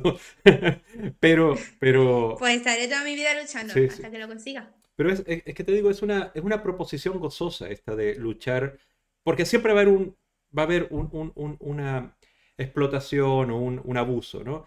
Animales, Sí. medio ambiente, el- eh, aquel río, aquel bosque, el mar. O sea, siempre va a haber alguien que va a preferir eh, abusar de los recursos del planeta, de los animales, por un dinero, por, por una situación, un- una recreación, una cosa así. Esta lucha va a ser para siempre, pero cada vez somos más y cada vez somos mejores. Sí. Eso es lo que creo. Más gente que entiende, entiende, entiende que son seres vivos también. Exacto. Entonces, más gente que lo entienda, más gente que va a aportar algo y si somos más que los que piensan lo contrario, Ujú, pues entonces hay cambio. Sí. Y, hay que hacerlo de manera... A ver, es que, como, como insisto, la frustración se expresa siempre con rabia o con dolor, con pena. Y, y esas son las emociones que menos invitan a ser, eh, a- Sí. digamos, seguidas, ¿no? Eh, eh, El amor, la Sí, yo de atención. pequeña veía eh, andando por la calle carteles de los circos y eso, y decía mi madre, pero ¿por qué no puedo arrancarlos? Déjame arrancarlos y los quito. Decía, no, tienes que ir mm, paso a paso, manda cartas y todo, paso a paso. Ujú. Entonces yo la frustración pues no me, no me afecta mucho, solamente sigo y sigo y sigo y sigo. Muy pesada hasta que me hagan caso. Te van a hacer caso, o sea, va- vas- va- un día vas a encontrarte con el alcalde en la calle y, y ya habrán prohibido los circos y habrán hecho un montón de cosas y vas a, vas a mirarlo nomás y te vas a reír. Vas a decir, mira, ¿qui- ¿quién de los dos tiene, tiene razón acá? Sí. Eh, claramente Vegana de- en el chat dice que eh, simplemente este, proponía algunas alternativas para visitas de ciencia, que existe eh, la Fundación Reinfer y también Prima Domus, pero eso están lejos de, de- de donde vives, pero son lugares. Eh, donde son, son- no son santuarios, pero son lugares donde reciben animales salvajes eh, recuperados de, de tráfico o- Claro. y, y están en unas Y después los devuelven a, a su, O- a su hábitat. Sí, eh, sí, sí es posible, o a, a- santuarios o a zoológicos que están en mejor condiciones. O sea, eh, la, la realidad Si no... están heridos. Exacto, o sea, la- Si los están recu- heridos. Sí. Lo que pasaba con el Lobo Park Ujú. es que mm, yo investigando todo eso he visto que ningún lobo ha sido rescatado ahí. Todos han sido eh, criados allí, nada más que para el entretenimiento humano, para ganar dinero. Entonces, si estás ganando dinero por, por eso, ¿qué es? Eh, Es un zoológico, no tiene nada de protección de lobo, no tiene nada. Ujú. Estás ganando dinero y dices, además tienes la cara de decir que es una protección para los lobos. No. O sea, es que no dudo que los fundadores de. Lobo Park sean gente que ama a los lobos, digamos, cuando lo crearon, pero luego yo conozco mucha gente que ama a los animales y después los colecciona, ¿no? Y tiene, Sí, sí, y tiene animales co- coleccionados. Yo, yo leía la web del Lobo Park y claro, no solamente tienen lobos ibéricos, tienen lobos a- de Alaska y de otros lugares eh, eso ya es coleccionismo, no, no están recuperando Eso fue una, una de las cosas que yo dije. Ah, mira. Eh, primero que, que no, eh, yo dije dos leyes en el colegio cuando lo presenté. La primera, eh, que los lobos eh, ya estaban protegidos en España. El gobierno había aprobado una ley que los protegía, entonces no tenía sentido que los estuvieran protegiendo allí. Y la segunda, esa, que los lobos, los zoológicos deben tener lobos o el animal que tengan de la zona. ¿Sabes? Que tampoco está bien, está ujú. completamente fuera de lugar, pero el gobierno nada más que acepta lobos de la zona. Y ellos están, empezaron seguramente con muy buenas intenciones científicas y eso, pero Ujú. después ha ido, mm, se ha ido apoderando el, el coleccionismo. Han cogido eh, lobos de Alaska, lobos Timber, un montón de razas distintas. Entonces, eso ya no es protección, Ujú. ya es siempre em, sentirte tú bien viendo a los lobos, aunque ellos no estén bien. Exacto, es que es, tan común, eh, sobre todo en generaciones pasadas, ¿no? De considerar que estamos defendiendo a los animales cuando lo estoy... eh, hasta, eh, el- eh, la lógica que le he escuchado de mucha gente que tiene colecciones de animales es que lo están protegiendo de ellos mismos, porque si no gastarían mucho tiempo buscando comida y sufrirían mucho, pero aquí les damos su comida, es como... Pero, pero, pero eso es naturaleza. No, Es naturaleza. exacto, Es como si a ti te cogen unos alienígenas y te ponen con sus nuevas tecnologías que no son tuyas, de tu propia naturaleza. Mm. Sí, ¿Qué, más, sí. qué más da? ¿no? Y- Si, y- si te caza otro animal, pues vale, pero es de la naturaleza. No, no lo estás afectando tú con tu tecnología sí. avanzada. O sea, yo, yo, yo no puedo decir, o sea, yo no soy etólogo ni zoólogo ni nada, pero lo que he escuchado de gente que sabe del lobo, sobre todo porque se ha hablado mucho ahora en estas semanas, es que como son de esos depredadores, eh, digamos, de la, parte más alta de la pirámide eh, trófica, eh, que no tienen depre- depredadores sobre ellos, eh, se controlan ellos mismos. O sea, si estuvieran en unas condiciones de libertad, que no, no los cazaran, no los mataran, y vivieran en los montes y tal, nunca hubiera, nunca existirían demasiados lobos, a eso me refiero. Se controlan muy bien los lobos. Eh, y además evitan que haya eh, exceso de esos animales que los cazadores dicen que ellos controlan, ¿no? Eh, En el fondo es todo un círculo, si te fijas. Si aún consideramos a los lobos como unos animales para ver en, reservas o en zoológicos y no en la naturaleza, como los osos, por ejemplo, en el fondo están ayudando a que se justifique que los cazadores tal cosa. O sea, es, es, es como un... Eso de, lo- de los cazadores son nada más que excusas. Ponen excusas para poder hacer ellos lo que quieran, pero no tiene ningún sentido. No, no lo tiene. Son excusas que ponen, pero de verdad no, no las entiendo. No las entiendo. eh, eh, a veces... Eh, Dime, perdón, no, no te, no te quiero interrumpir, dime. No, que, que, que lo único que quieren ellos es sentirse bien ellos. No sé cómo puede poner como un deporte la caza, matar animales, quitarle la vida. ¿Y si fuera a matar humanos? Eh, Claro, y, y- Tú y- en todos lados. no sé, sí, o en sea, todos lados. Sí. Eh, bolsos de piel de, de, de cocodrilo, piel de mm, un montón de animales, pero no hay de humanos. Entonces dice, hay bueno, diferencia, ¿no? no, no, no, no, de, no des ideas, no des ideas, pero no, no, no hasta hace mucho también se cazaba algunos humanos. O sea, yo, yo soy de, soy de Chile originalmente y eh, en el, a ver, hace 150, 160 años atrás se pagaba por oreja de indígena. Eh, iban cazadores, mataban personas y les pagaban, po- porque en el fondo querían limpiar esa zona de personas para poder tener ovejas o, o tal. Era normal. De hecho, eh, a- varios zoológicos en Europa y en Estados Unidos tenían a, indígenas de, de diferentes pueblos de América Latina y de África, eh, como, como tú misma dijiste, como rareza, como una cosa para exhibir, eh, como algo científico. ¿ya? E- Esas eran las mismas justificaciones que se usaban entonces para ciertos seres humanos o, a- o para las mujeres Es incluso. que Se utiliza para no pueden poner la excusa de la ciencia porque la ciencia ha hecho muchas cosas muy buenas, muchos avances, pero también ha hecho cosas malas que no se pueden justificar, son errores del pasado y ahora mm, aprendamos de ellos, no hagamos lo mismo con otras especies, ¿no? Ujú. Eh, hace, hace no mucho, bueno, no sé, 1800, 1900, en los circos también se exhibía a la mujer barbuda, mujeres en los circos. Sí, es que no, no, hay cosas que se han hecho mal. No, no podemos decir, no, no, ya somos civilizados, estamos todo bien. No es cierto. Había cosas que se hacían mal y sigue habiendo cosas que se hacen mal. Ujú. Es lo que la gente tiene que entender. Es, es que es curioso, porque por- ah, si hablamos de la caza, por ejemplo, que es una cosa horror- horrorosa, eh, casi como un millón de personas tienen una licencia en España para matar animales, un poco menos que, un millón. Ya, e, esa es su fuerza, ¿no? Porque van a, los políticos y básicamente le están diciendo tengo un millón de votos, si me das privilegios, ¿no? Para seguir matando animales. Eh, pero están teniendo dificultades porque las generaciones jóvenes ya no tienen interés en cazar. ¿ya? Eh, y me parece que en Andalucía se aprobó eh, unas reformas educacionales para promover la tauromaquia y la caza en los colegios, precisamente porque saben que esto va a afectar a este privilegio. Entonces, ¿cómo, cómo vas a ver tú? Porque esto quizás lo vas a vivir tú, en que por un lado van a estar promoviendo la caza y la tauromaquia, y por otro eh, cumplir la ley diciendo que vas a tener que estudiar cosas de empatía, empatía hacia los animales. ¿Cómo ambas cosas pueden son cosas completamente que contradictorias. Es lo que me pareció en el colegio. Me decían, no, el año medio ambiente tenemos que protegerlo. Digo, sí, ¿y dónde está el límite? En cuidar plantitas y plantar árboles y limpiar la basura a las playas. No, es también no echar la basura a las playas. Eh, es, no es solo deshacer los errores, también es no hacerlos, ¿sabes?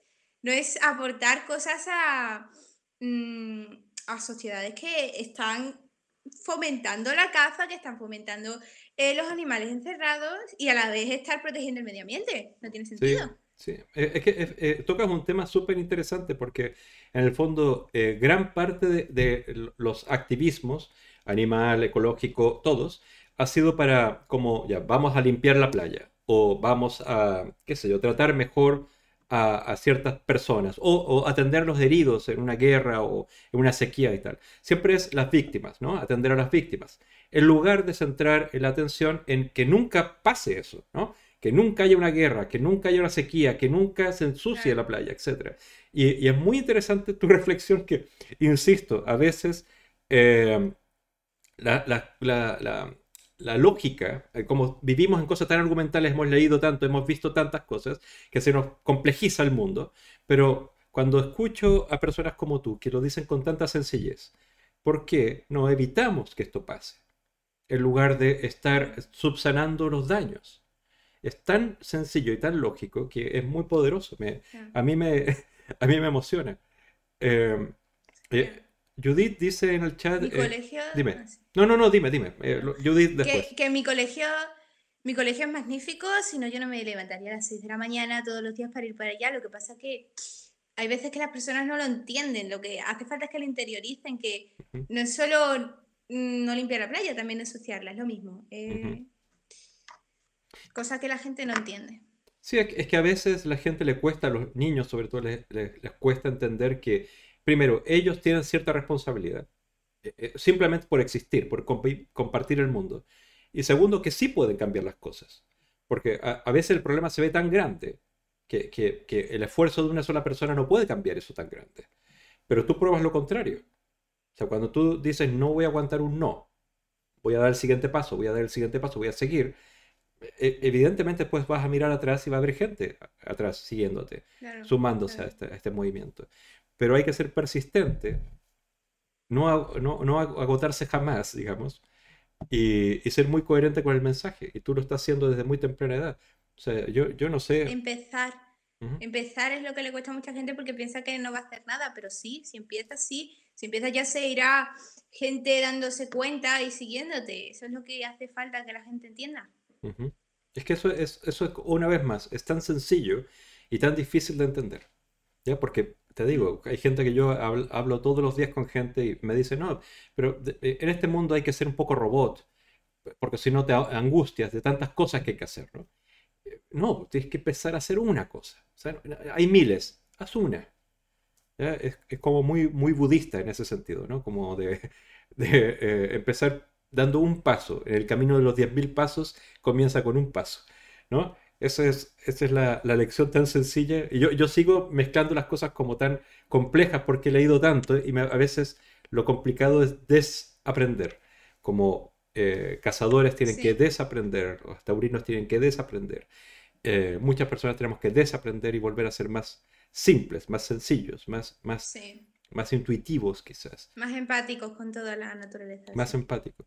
Mira, yo, yo no quiero hacerte eh, acostarte y cenar muy tarde, fue mi compromiso con tu mamá, porque sé que te levantas a las 6 de la mañana, hemos estado hablando como una- un poco menos de una hora, pero me gustaría que dieras como un mensaje, o sea, piensa que esto, gente lo está leyendo ahora, lo está viendo en este momento, y después va a ser colgado ahí en diferentes lugares, los vamos a difundir para que eh, la gente disfrute esta, esta, esta charla y aparte se sienta como eh, inspirado por, por ti. Sí. Si tienes algún mensaje que le des a personas de tu edad o de mi edad o entre todas las de entre medio para, para esto.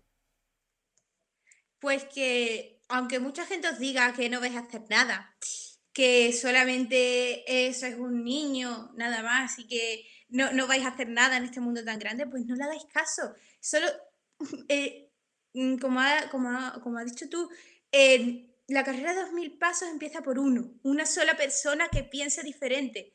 Aunque penséis que no estáis a la moda con la gente, mm, con los niños de vuestra edad, los adolescentes que piensan, no, eso no está a la moda. No, qué tontería, ¿no? No penséis así, pensad que aunque penséis vosotros diferente, yo no tengo amigos apenas, pero, pero pienso de manera diferente y no cambio mis ideologías. Solamente pensad que mm, una sola persona haciendo una sola acción puede cambiar muchísimas cosas en el mundo. Yo, yo, o sea, es fantástico esto, y esto e- emociona, esto ah, inspira, pero si te puedo dar un consejo de viejo, ah, eh, trata de perdonar también a la gente que no comparte tu ideología. ¿ya? Eh, eh, digo, esto lo digo con facilidad, ¿entiendes? Pero a la larga, eh, las relaciones que uno establece, aunque no sean con gente que te acepta al 100%, ¿entiendes?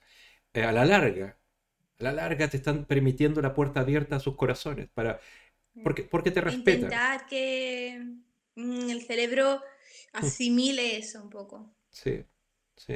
O sea, esto eh, es, es normal que tu edad tengas pocos amigos cuando tienes intereses tan apasionantes como la defensa Sí, del pero planeta. Y, y me contó tu mamá que querías eh, continuar la, la teoría del todo de, de Steve- de Stephen Hawking, sí, cosa quiero que, ser física cuántica, sí. cosa que no creo que sea el interés de, de la mayoría de tus compañeros, que deben ser futbolistas o tiktokeros o irse a la, a la- sí, a la isla de, los famosos, ¿no? Este tipo de cosas. sí. Pero...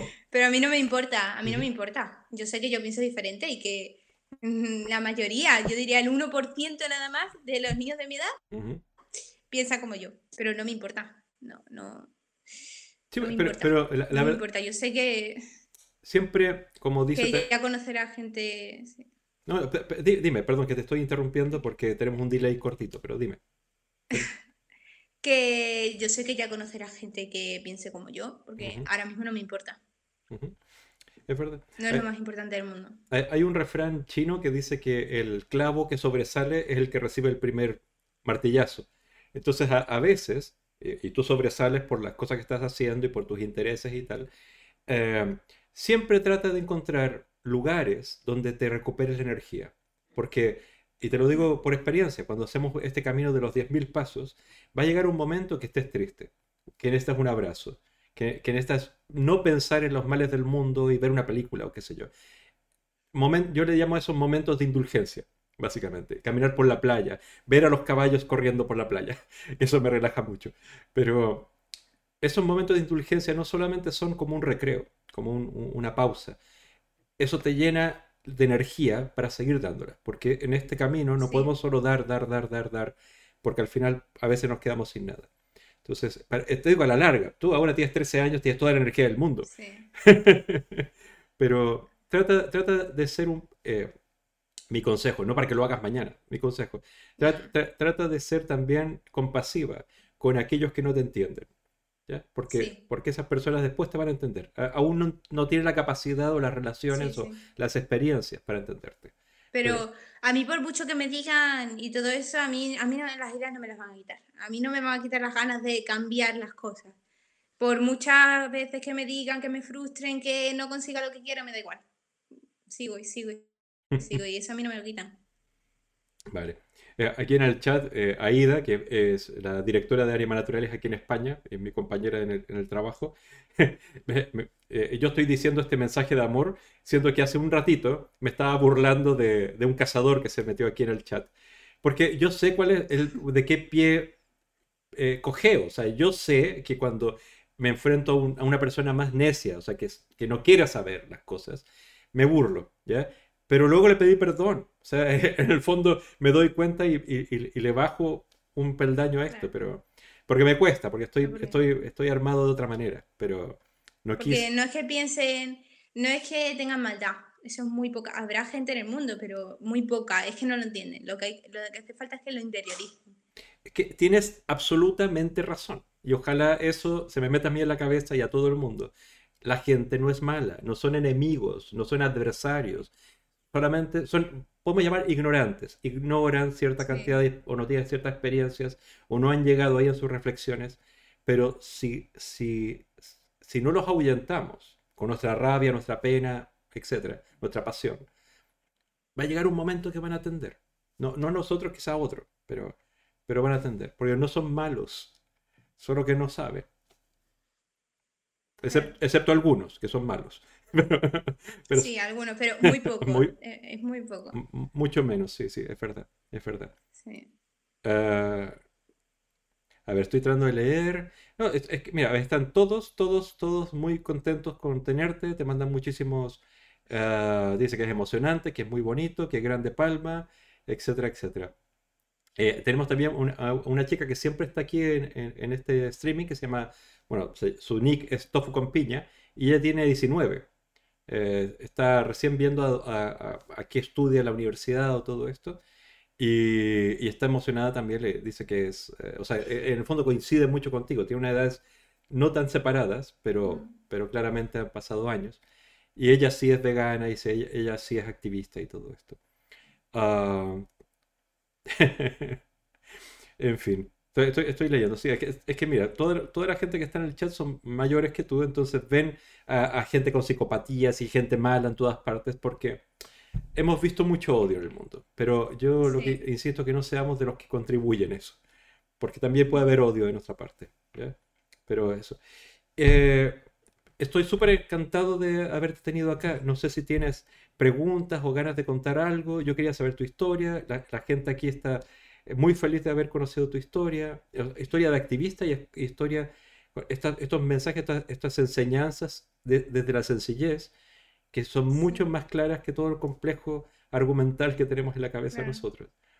Eh, le quiero agradecer mucho a tu mamá también, porque tuvo la generosidad de permitirnos tener este momento. Sé que es tu compañera básicamente es, tu primera seguidora. Sí. y, espero, espero seguir escuchando de ti. ¿Ya? Todos esperamos. Pues sí. Que me gustaría decirle a todos los adolescentes o todo el mundo que me esté viendo ahora mismo que nunca os quiten el coraje de querer hacer lo que, lo que, lo que, lo que os guste de verdad, lo que de verdad sentís que, que, que es injusto que no debería ser así, que nadie os lo quite, por muchas veces que lo digan, seguir teniendo esa ideología. Es que a, eso yo le llamo pasión. En el fondo es, es, que nadie te quite la pasión por defender lo que consideres injusto, ¿no? Y, sobre todo, eh, mis reflexiones siempre van acerca del privilegio. O sea, eh, yo haber nacido hombre y, más o menos blanco y, en una situación en Europa y tal, evidentemente tengo muchas más herramientas para hacer cosas por los demás que alguien nacido en otro lugar, en otras condiciones. Y eso me, me hace sentir una responsabilidad ante ellos. Y todos los seres humanos son privilegiados si los comparamos con los animales. Y eso nos hace tener una responsabilidad frente a aquellos que no se pueden defender por nosotros, o las plantas, o los ríos, o el aire. Todo eso que, que solo depende de algunos pocos, un puñadito de personas que, que dicen esto no debiera ser. Somos nosotros los que tenemos que, que, hablar por ellos, que no tienen boca, no, no pueden expresarse con nosotros. Exacto. Exacto, y tú lo dices de una manera sencilla y contundente. Y eso me alegra, me, me, me siento muy afortunado por porque estés aquí. Todo el mundo dice bravo, eres una grande, etcétera, etcétera, etcétera. Y yo también me siento muy afortunada por estar aquí, pudiendo mm, estar con gente que me escuche, que de verdad me entienda. Y, y, y, te, y, te, van a seguir porque están vueltos locos por ti. O sea, de hecho, a Spanish Omelette, que, que es otra, gente, otra persona que está aquí en el chat, eh, te están viendo en familia mientras cenan. Y, creo que tiene un hijo, eh, si no me equivoco, no, porque no me acuerdo exactamente si tenías dos hijos o, o, un hijo, y te están viendo con atención. Eh, y porque tus palabras calan. eh, imagínate, estás, están cenando y están viéndote. Porque esto es, es- Sí, esto muy es muy, importante. es muy importante, muy importante. Eh, Floren, que, que es un compañero eh, activista de aquí de Barcelona, dice eh, que le fascina la seguridad que transmites a tu edad y que te dé igual ir, ir contracorriente de la mayoría. Eres de admirar. Te prometo que a tu edad ni, ni, ni me medio planteaba las cosas que tú te planteas. Y te dice muchas, Muchas gracias. gracias. Muchas gracias. Y, y, eh, eh, Floren también es padre. O sea, me, me refiero que debe estar haciendo estas reflexiones sumamente profundas porque Sí. lo que a, a ti te nació espontáneamente y tratas de transmitírselo a tus padres y a tu familia y tus amigos, a tu entorno, Florian ha tratado de transmitírselo también a su familia y, y a veces es complejo, ¿no? A veces es complejo. Pero me, me alegro. Mira, Tofu con piña está llorando de emoción, dice. Pero. Ah, ya. Y, y My Chili Temple dice: ah, Viva la madre que te parió. Esto es para, para tu mamá, para Eva. Eh, tú, tú, Nicole Ramírez, dice que te manda saludos. eh, que es amiga, es amiga mía. que, sí. que- que dice que es Sí. amiga tuya, que es amiga tuya. Fantástico que esté ahí, que, que fantástico que, que... Es que este camino, y yo siempre también lo digo, eh, este camino de los 10.000 pasos, como es tan largo, siempre es útil hacerlo. es- lo- las travesías grandes siempre hay que hacerlas entre amigos. Ir solo es Sí. sumamente agotador, pero siempre tienes que rodearte de gente que te, que te apoye, que te, que te sume, que te complemente. Y porque el camino es largo. Esta lucha va a ser larga y, y como dicen, la, la noche es oscura y está llena de, de- de terrores, como dice el Juego de Tronos, pero, pero hay pequeñas luces que nos guían, como, como haberte conocido a ti. Em, mira, eh, eh, hizo, un- hizo un clip también, eh, Aida. De- después, si quieres, los descargo y te los, se los mando a tu mamá para que los tengan. Vale, ¿Ya? sí, sí. Y estoy leyendo, leyendo. Pero eso, eh, eh, básicamente la mayoría de la gente dice que tú, tú llegaste a un punto, y te lo digo también de mi parte, llegaste a un punto que nosotros nos tardamos muchísimo en llegar. Y mal, y con tropiezos, y, y con errores. Pero por lo menos llegaste. Sí, no, no, Todo- no, no. Todo, todo llegaste. Claramente. Y, y- y pretendo seguir aquí hasta que me muera. Pero, pero, pero fantástico. Clarice, que está de- en Canadá. eh, hay otra persona que está en Francia, que lo, que, que lo leía por allá, que te están escuchando. Y, los- y algunos han tenido que ir a, a cenar, pero lo verán después, en diferido. Eh, vale. Yo te mando muchísimo cariño a ti y a tu mamá. Muchas gracias por esta oportunidad. Eh, me Muchísimas gracias también. y me, me comprometí a que te vayas a cenar para que- y, y vayas, te vayas a dormir temprano para que, para que, porque tienes que levantarte a las 6 de la mañana. O sea, yo, yo, me, Sí. yo me levanto a las 6 de la mañana solamente cuando tengo ganas de meditar o cosas así. Normalmente a las 7. ¿sabes? Estoy- soy un dormilón, me despierto a las 7. Sí. Pero a ver si hay algún otro mensaje. Te mandan muchísimos cariños, de verdad. está- me, me- me alegra mucho leer tantas cosas positivas en el chat. Son, son- todo con, Sí, sí, con sí. muy buena energía hacia ti y admiración. Y, y tú- y Nicole Ramírez, que te siga acompañando en este largo camino, de verdad. Y, y Michael Temple dice que eres una bocanada de aire fresco y sumamente necesario. Muchas gracias, gracias, gracias. Corazones de diferentes colores. Muchas gracias a, todos a todos por el apoyo, por todo. Muchas gracias a ti. De- de- eh, después de, de decirte adiós y que te vayas a cenar, yo creo que voy a poner el vídeo este que quería poner de Greta Thunberg, que son como cinco minutos, y lo vamos a comentar Sí. después y tal, ¿vale? Pero digo, para, que, Vale. para que comas tranquila, ¿vale? Besito Sí, grande para ti y tu mamá. y- Muchos besos. Adiós. Adiós. A ver, cierro aquí. ¿Qué les pareció? Muchachada. ¿Qué les pareció? A, mí, la, verdad que si yo estuviera en su lugar, en lugar de ustedes, porque así lo estuve cuando leí el correo de, la mamá de, de Palma, de Eva. Ah, y ya me vieron la semana pasada que me puse a llorar porque en el fondo sus palabras, la sencillez con que las dice, con el cariño que las dice, con la paciencia que las dice, me llega, me, me cala. Yo estaría llorando ahora. O sea, po- porque me conecta con eh, emociones profundas, no, no por las palabras exactas que dicen. Me conecta con emociones, me, me conmueve profundamente ver gente eh, que a la edad de Palma no solamente está haciendo cosas por el planeta, por los animales, sino que la está haciendo porque nosotros no hemos hecho un suficiente buen trabajo, o las generaciones pasadas no han hecho un suficiente buen trabajo. Y ellas, tan jóvenes, tienen que decir, no, no puedo ser un simple espectador de la destrucción del planeta en que vivo y seguiré viviendo durante décadas. Entonces, da el paso adelante para cambiar las cosas. Estoy leyendo el chat, que les encantó, que fue una gran entrevista. Tu hija mayor no le quitaba el ojo. Eh, es. E, ella, eh, supongo que con el, con el, tiempo, porque es muy joven todavía, pero yo, yo la veo claramente que va a dar, va a dar que hablar. ¿ya? Tiene facilidad de decir las cosas con sencillez y cuando tenga, qué sé yo, unos pocos años más, quizás la vamos a ver en redes sociales poniendo vídeos y llamando a la reflexión de cosas muy profundas, dichas de manera tan sencilla y tan, intuitiva. Palma podría abrir un Twitch y podría abrir eh, redes sociales y tal, pero creo que es muy joven todavía, tiene 13 años y, creo que la mayoría de edad son 16 para tener redes legalmente. Y, bueno, lo verá con su mamá y todo eso, pero claramente es una persona que con un poco de práctica sería una comunicadora genial, desde su experiencia, desde su visión. O sea, invitarnos a nosotros a compartir la manera en que ve el mundo ella.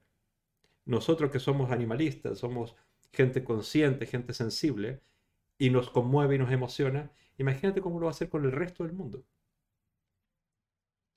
Floren dice ah, eh, que lo que te flipa es su seguridad, convicción, energía y modo de entender la vida, aunque vaya contra corriente. Es un ejemplo a seguir. Es un ejemplo a seguir para los chicos jóvenes, para los medianamente jóvenes y para los adultamente jóvenes, como yo. Palma for President, dice Begarito Rechulón. Uh, a ver, Abacus, dinos tu inquietud.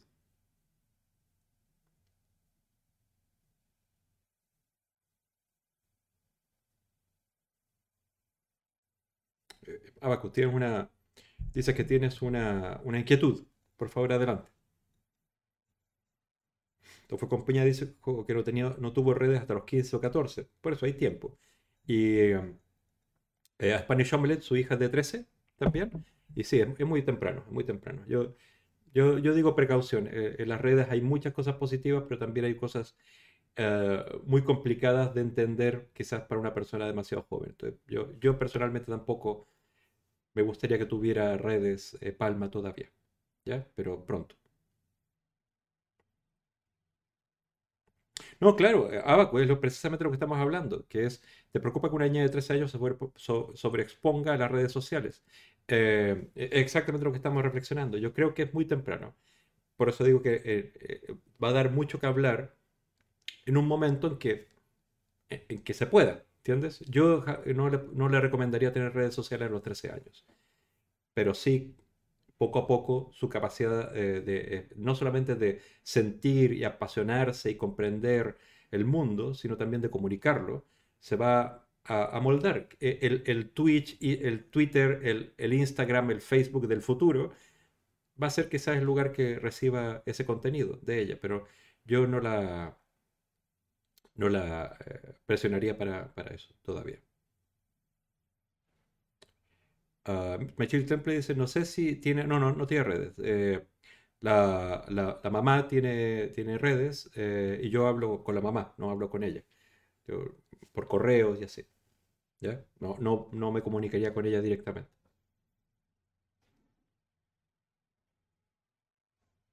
No, sí, sí, es, que Aida, Aida, eh, sé que tú eres muy echada para adelante y tal, pero el mundo no es un lugar sin maldad, sobre todo en redes sociales. Y no estoy hablando solamente de trolls o, alguna, algún, qué sé yo, alguna eh, comentario de odio y tal. Eh, la verdad que hay, no, no, voy a ser específico, pero me están entendiendo. No es un lugar seguro para, para niñas eh, tan jóvenes.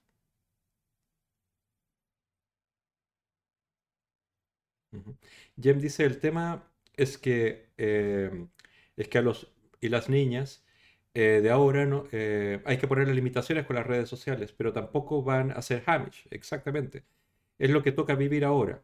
Pero sí es verdad que debe ser difícil lidiar con un, un término medio. Exactamente, es como hay un rango, y lo decía Tofu con Piña, que empezó con las redes sociales los 15, a los 14, hay, hay un rango de, de- Es como decirle al niño, no metas los dedos en el, en el, en, en el enchufe, ¿ya? Ah, a veces es bueno que meta los dedos en el enchufe, porque así no los va a volver a meter más, ¿no? No va a morir porque meta los dedos en el enchufe. Pero creo que entre 13 años y 16 o 15 o 14 eh, eh, precisamente en esas edades es, es mejor.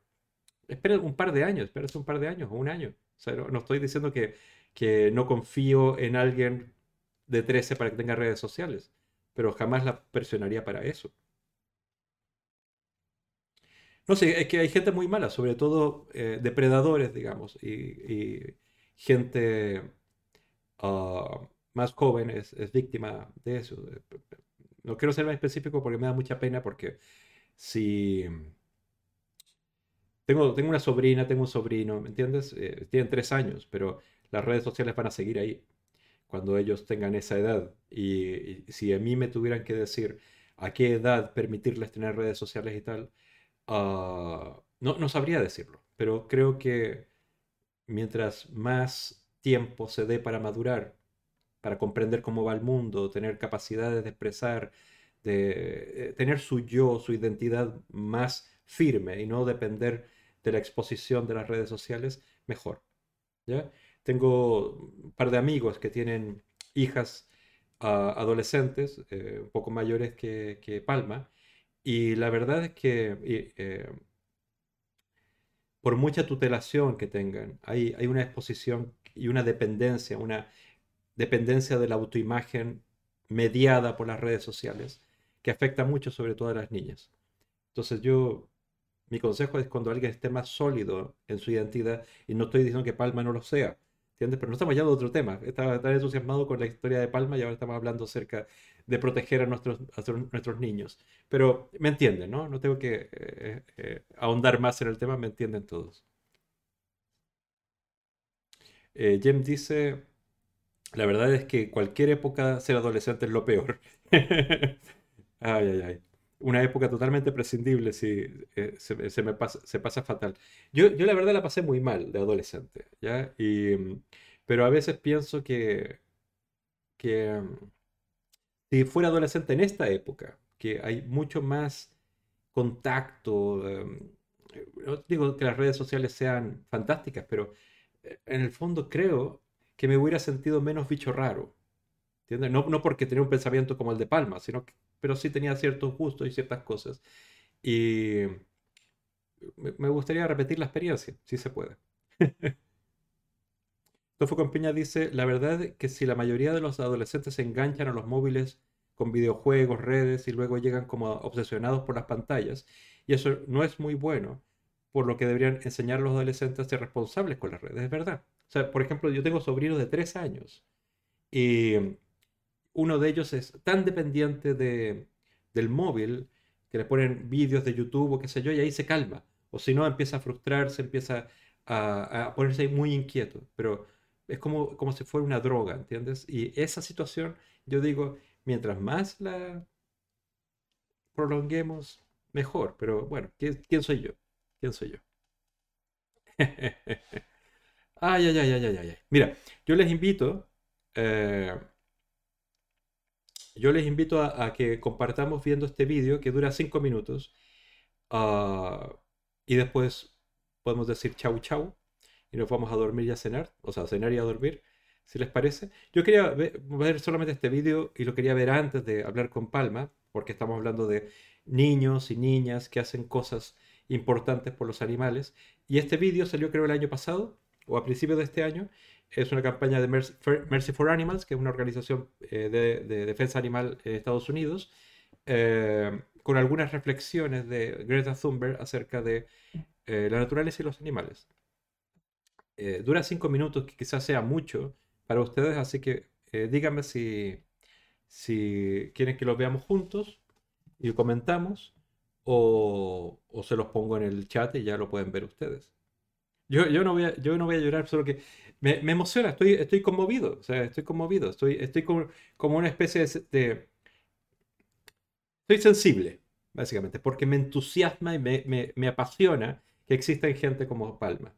Y me, y me emociona profundamente cuando pienso en que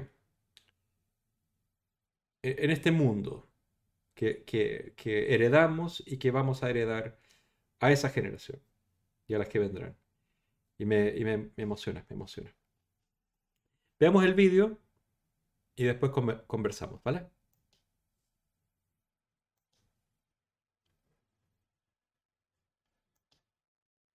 Perdón, que no le había puesto el, el volumen.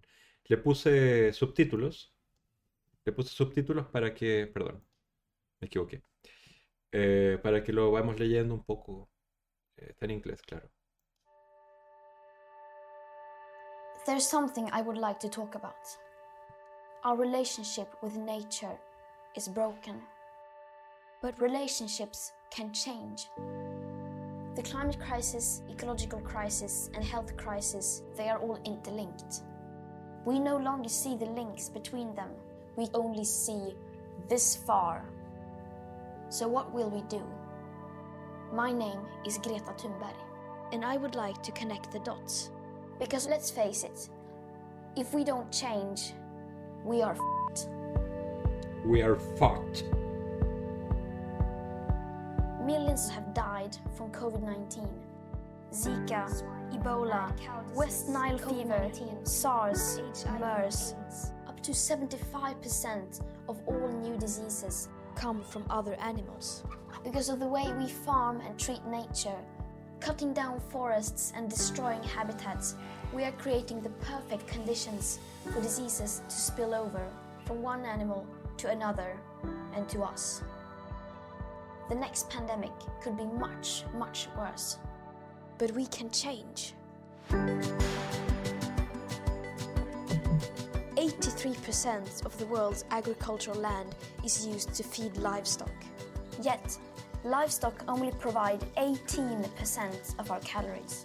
The way we make food, raising animals to eat, clearing land to grow food to feed those animals. If we continue, we will run out of land and food. It just doesn't make sense. The land requirements of meat and dairy production are equivalent to an area the size of North and South America combined. From Alaska to Tierra del Fuego. We have industrialized life on Earth. If we keep making food the way we do, we will also destroy the habitats of most wild plants and animals, driving countless species to extinction. This really sucks for us too. They are our life supporting system. If we lose them, we will be lost too. In the words of the United Nations Secretary General Antonio Guterres, for too long, we have been waging a senseless and suicidal war on nature. And what about the climate? We know that we need to drastically reduce our emissions starting now.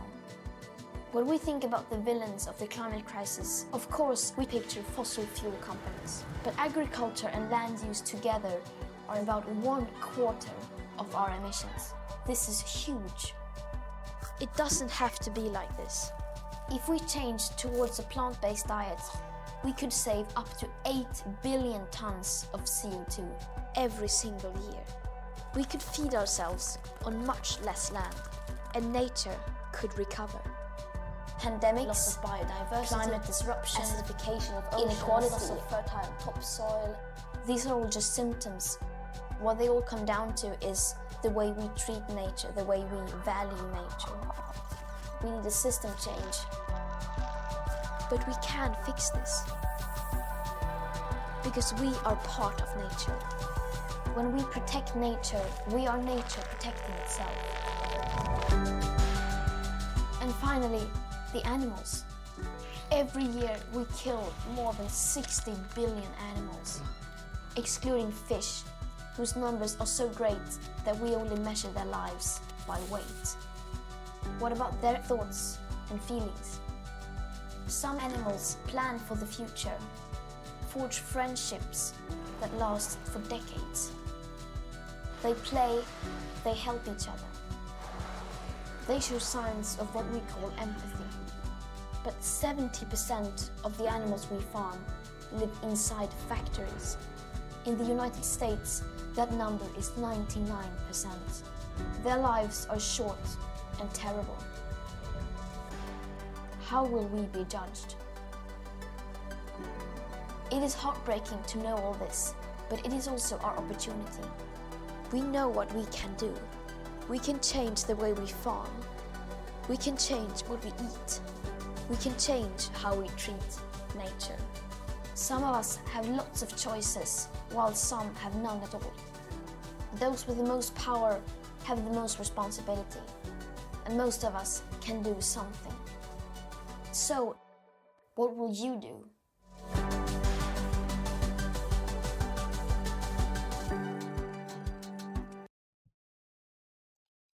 Hay- Hay más que decir. Una niña tiene que decirnos las cosas que debieran ser obvias en un vídeo de 5 minutos, cosas que se siguen discutiendo y discutiendo y discutiendo y discutiendo en todos los parlamentos y congresos de todo el planeta, con gente que está preparadísima, que tiene toda la información, todas las estadísticas, todos, todos, todos los gráficos. Y que viene una niña a decirnos, haciendo un vídeo de 5 minutos, o Palma, diciéndonos tan claramente que es tan intuitivo decir, si esto daña y esto no daña, haz lo que no daña. Leo que Spanish Omelette dice que se siente emocionada, yo, yo me siento reflejado con las palabras que, que escribes. Hace más de 30 años, cuando empecé a militar en las asociaciones ecologistas, no había tanta concientización, co- concienciación. Nos ha costado mucho aunar fuerzas entre animalistas y ecologistas. Unos no tienen sentido sin los otros. Al menos yo lo siento así. Yo también lo siento así. Todo, como dice Greta, está interconectado. La salud, la i- inecualidad, eh, los animales, el planeta, etcétera, etcétera, etcétera. No hay más palabras, señoría. Hay drop the mic, como dicen los gringos, ¿no? Yo dejo caer el, el- micrófono. Oye, estoy con, con los ojos llorosos porque soy así. Soy de, de esos que lloran. Ay, joder, joder. A ver, sigo emocionadísimo por Palma. Eh, creo que este va a ser un streaming que vuelva a ver.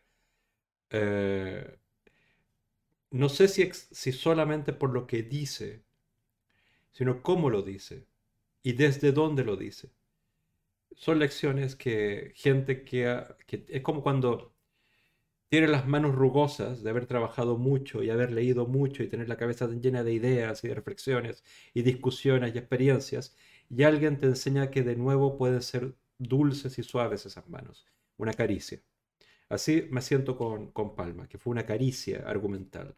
Fue simpleza, sencillez, no rudeza, no contundencia de palabrería.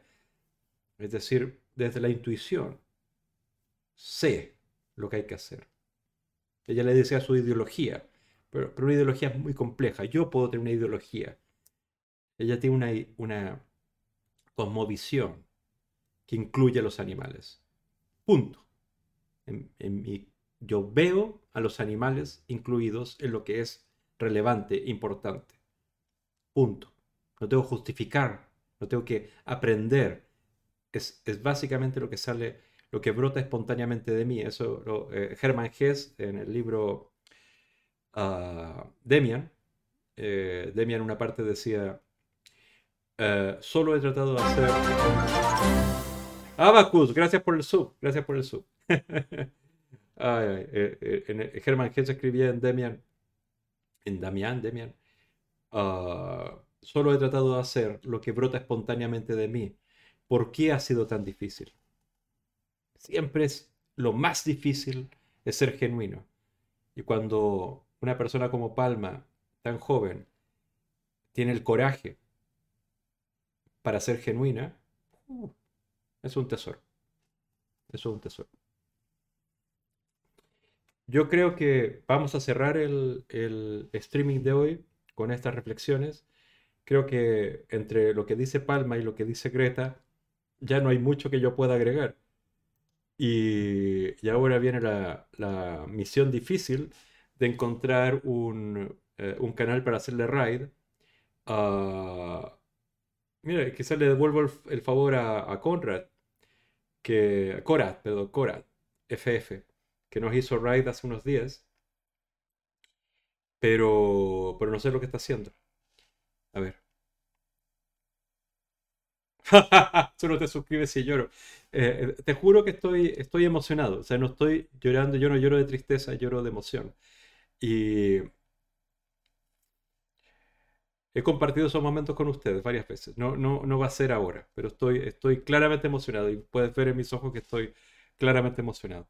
A lo Luis me dice hace poco, más de cinco años, las más grandes ONG ecologistas casi te, te echaban si hablabas de veganismo. Ahora avanzamos rapidísimo. Eh, pero no es suficiente. No es suficiente, pero, pero estamos, estamos, digamos, armonizados al menos. Estamos en el, en el mismo reglón o en la misma página, al menos. no, no puedo llorar, no puedo llorar. Eh, me- menos si, si me, lo están pidiendo. Eh, ¿raid a quién? ¿Le hago raid a Korat o... ah. Vamos a ver qué está haciendo él. Porque él es interesante, es independiente de lo que hable, es interesante. Como está, está curtido en la radio. Ah, no, está, es, es- están jugando. Ya, vale, vale. Hay un. No se empuja con la T. Vale, vale. Están jugando al torneo del juego de calamar. Y está eh, Rush Smith, me parece también. Hay varios que están jugando al mismo torneo. Ah, parece que eso es lo que sucedía hoy, el torneo del calamar. Están todos jugando el torneo de- del juego del calamar. Eh, si tienen ganas, los, los vamos a, a ver. Universo Alex también está, que me gusta mucho, que habla de cómics. Eh, y hay mucho que hablar en cómics. A ver si tienen una sugerencia ustedes. Cada vez me gustan más tus streams. Estás haciendo un gran trabajo. Eh, eh, gracias, Jem. Gracias, Jem. Los amo, gente, a todos y a cada uno que está ahí en el chat, Abacus. Muchas gracias, de verdad lo siento, de verdad lo siento las tus palabras. Ampafría dice, ha llegado, he llegado al final, lo veré en diferido. Veo que ha sido, ha sido extraordinaria la charla. Yo creo que ha sido muy inspiradora y, y- nos ha emocionado a todos y a todas. Amor máximo, dice. Eh, bueno, gente, nos leemos la próxima semana. Eh, si no me equivoco, la semana que viene hay stream, claramente. Sí, sí. Y mañana hay stream de, de Aida también. ¿Mañana? Sí, mañana, mañana, mañana jueves. Eh, ma- mañana jueves, Aida va a estar en Madrid. Entonces no sé si va a haber streaming, pero al menos va a transmitir, supongo, la, la acción que se va a hacer en Madrid, que es ah, contra, eh, es la campaña que les mostré contra la, por la defensa de los galgos.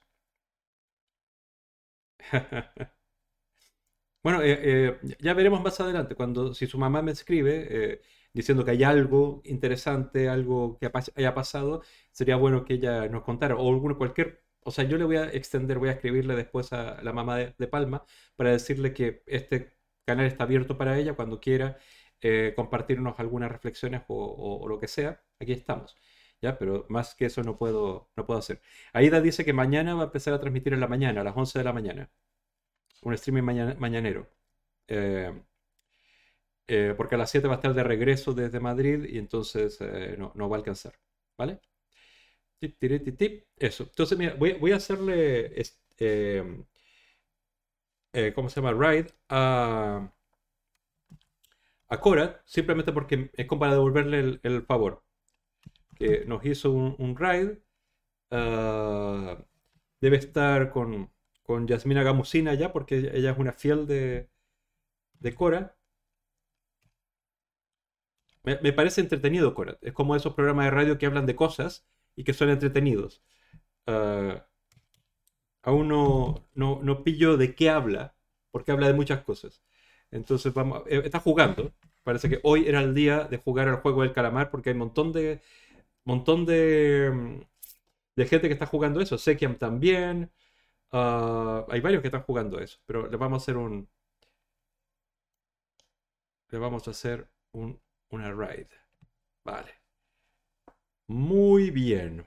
Muy bien. Muy bien. Espero que. Espero que vaya todo bien. Vale. Besitos a todos y a todas. Gracias por estar ahí. Ha sido súper cálido. Yo creo que esa calidez la recibió también Palma, la recibí yo también, la recibo cada, cada vez que hablamos de esto. Discúlpeme si no lloré, pero estoy llorando, de verdad. Estoy emocionado, estoy muy emocionado. Ah, y les mando mucho cariño a todos y a todas. Y allá vamos, a la ride.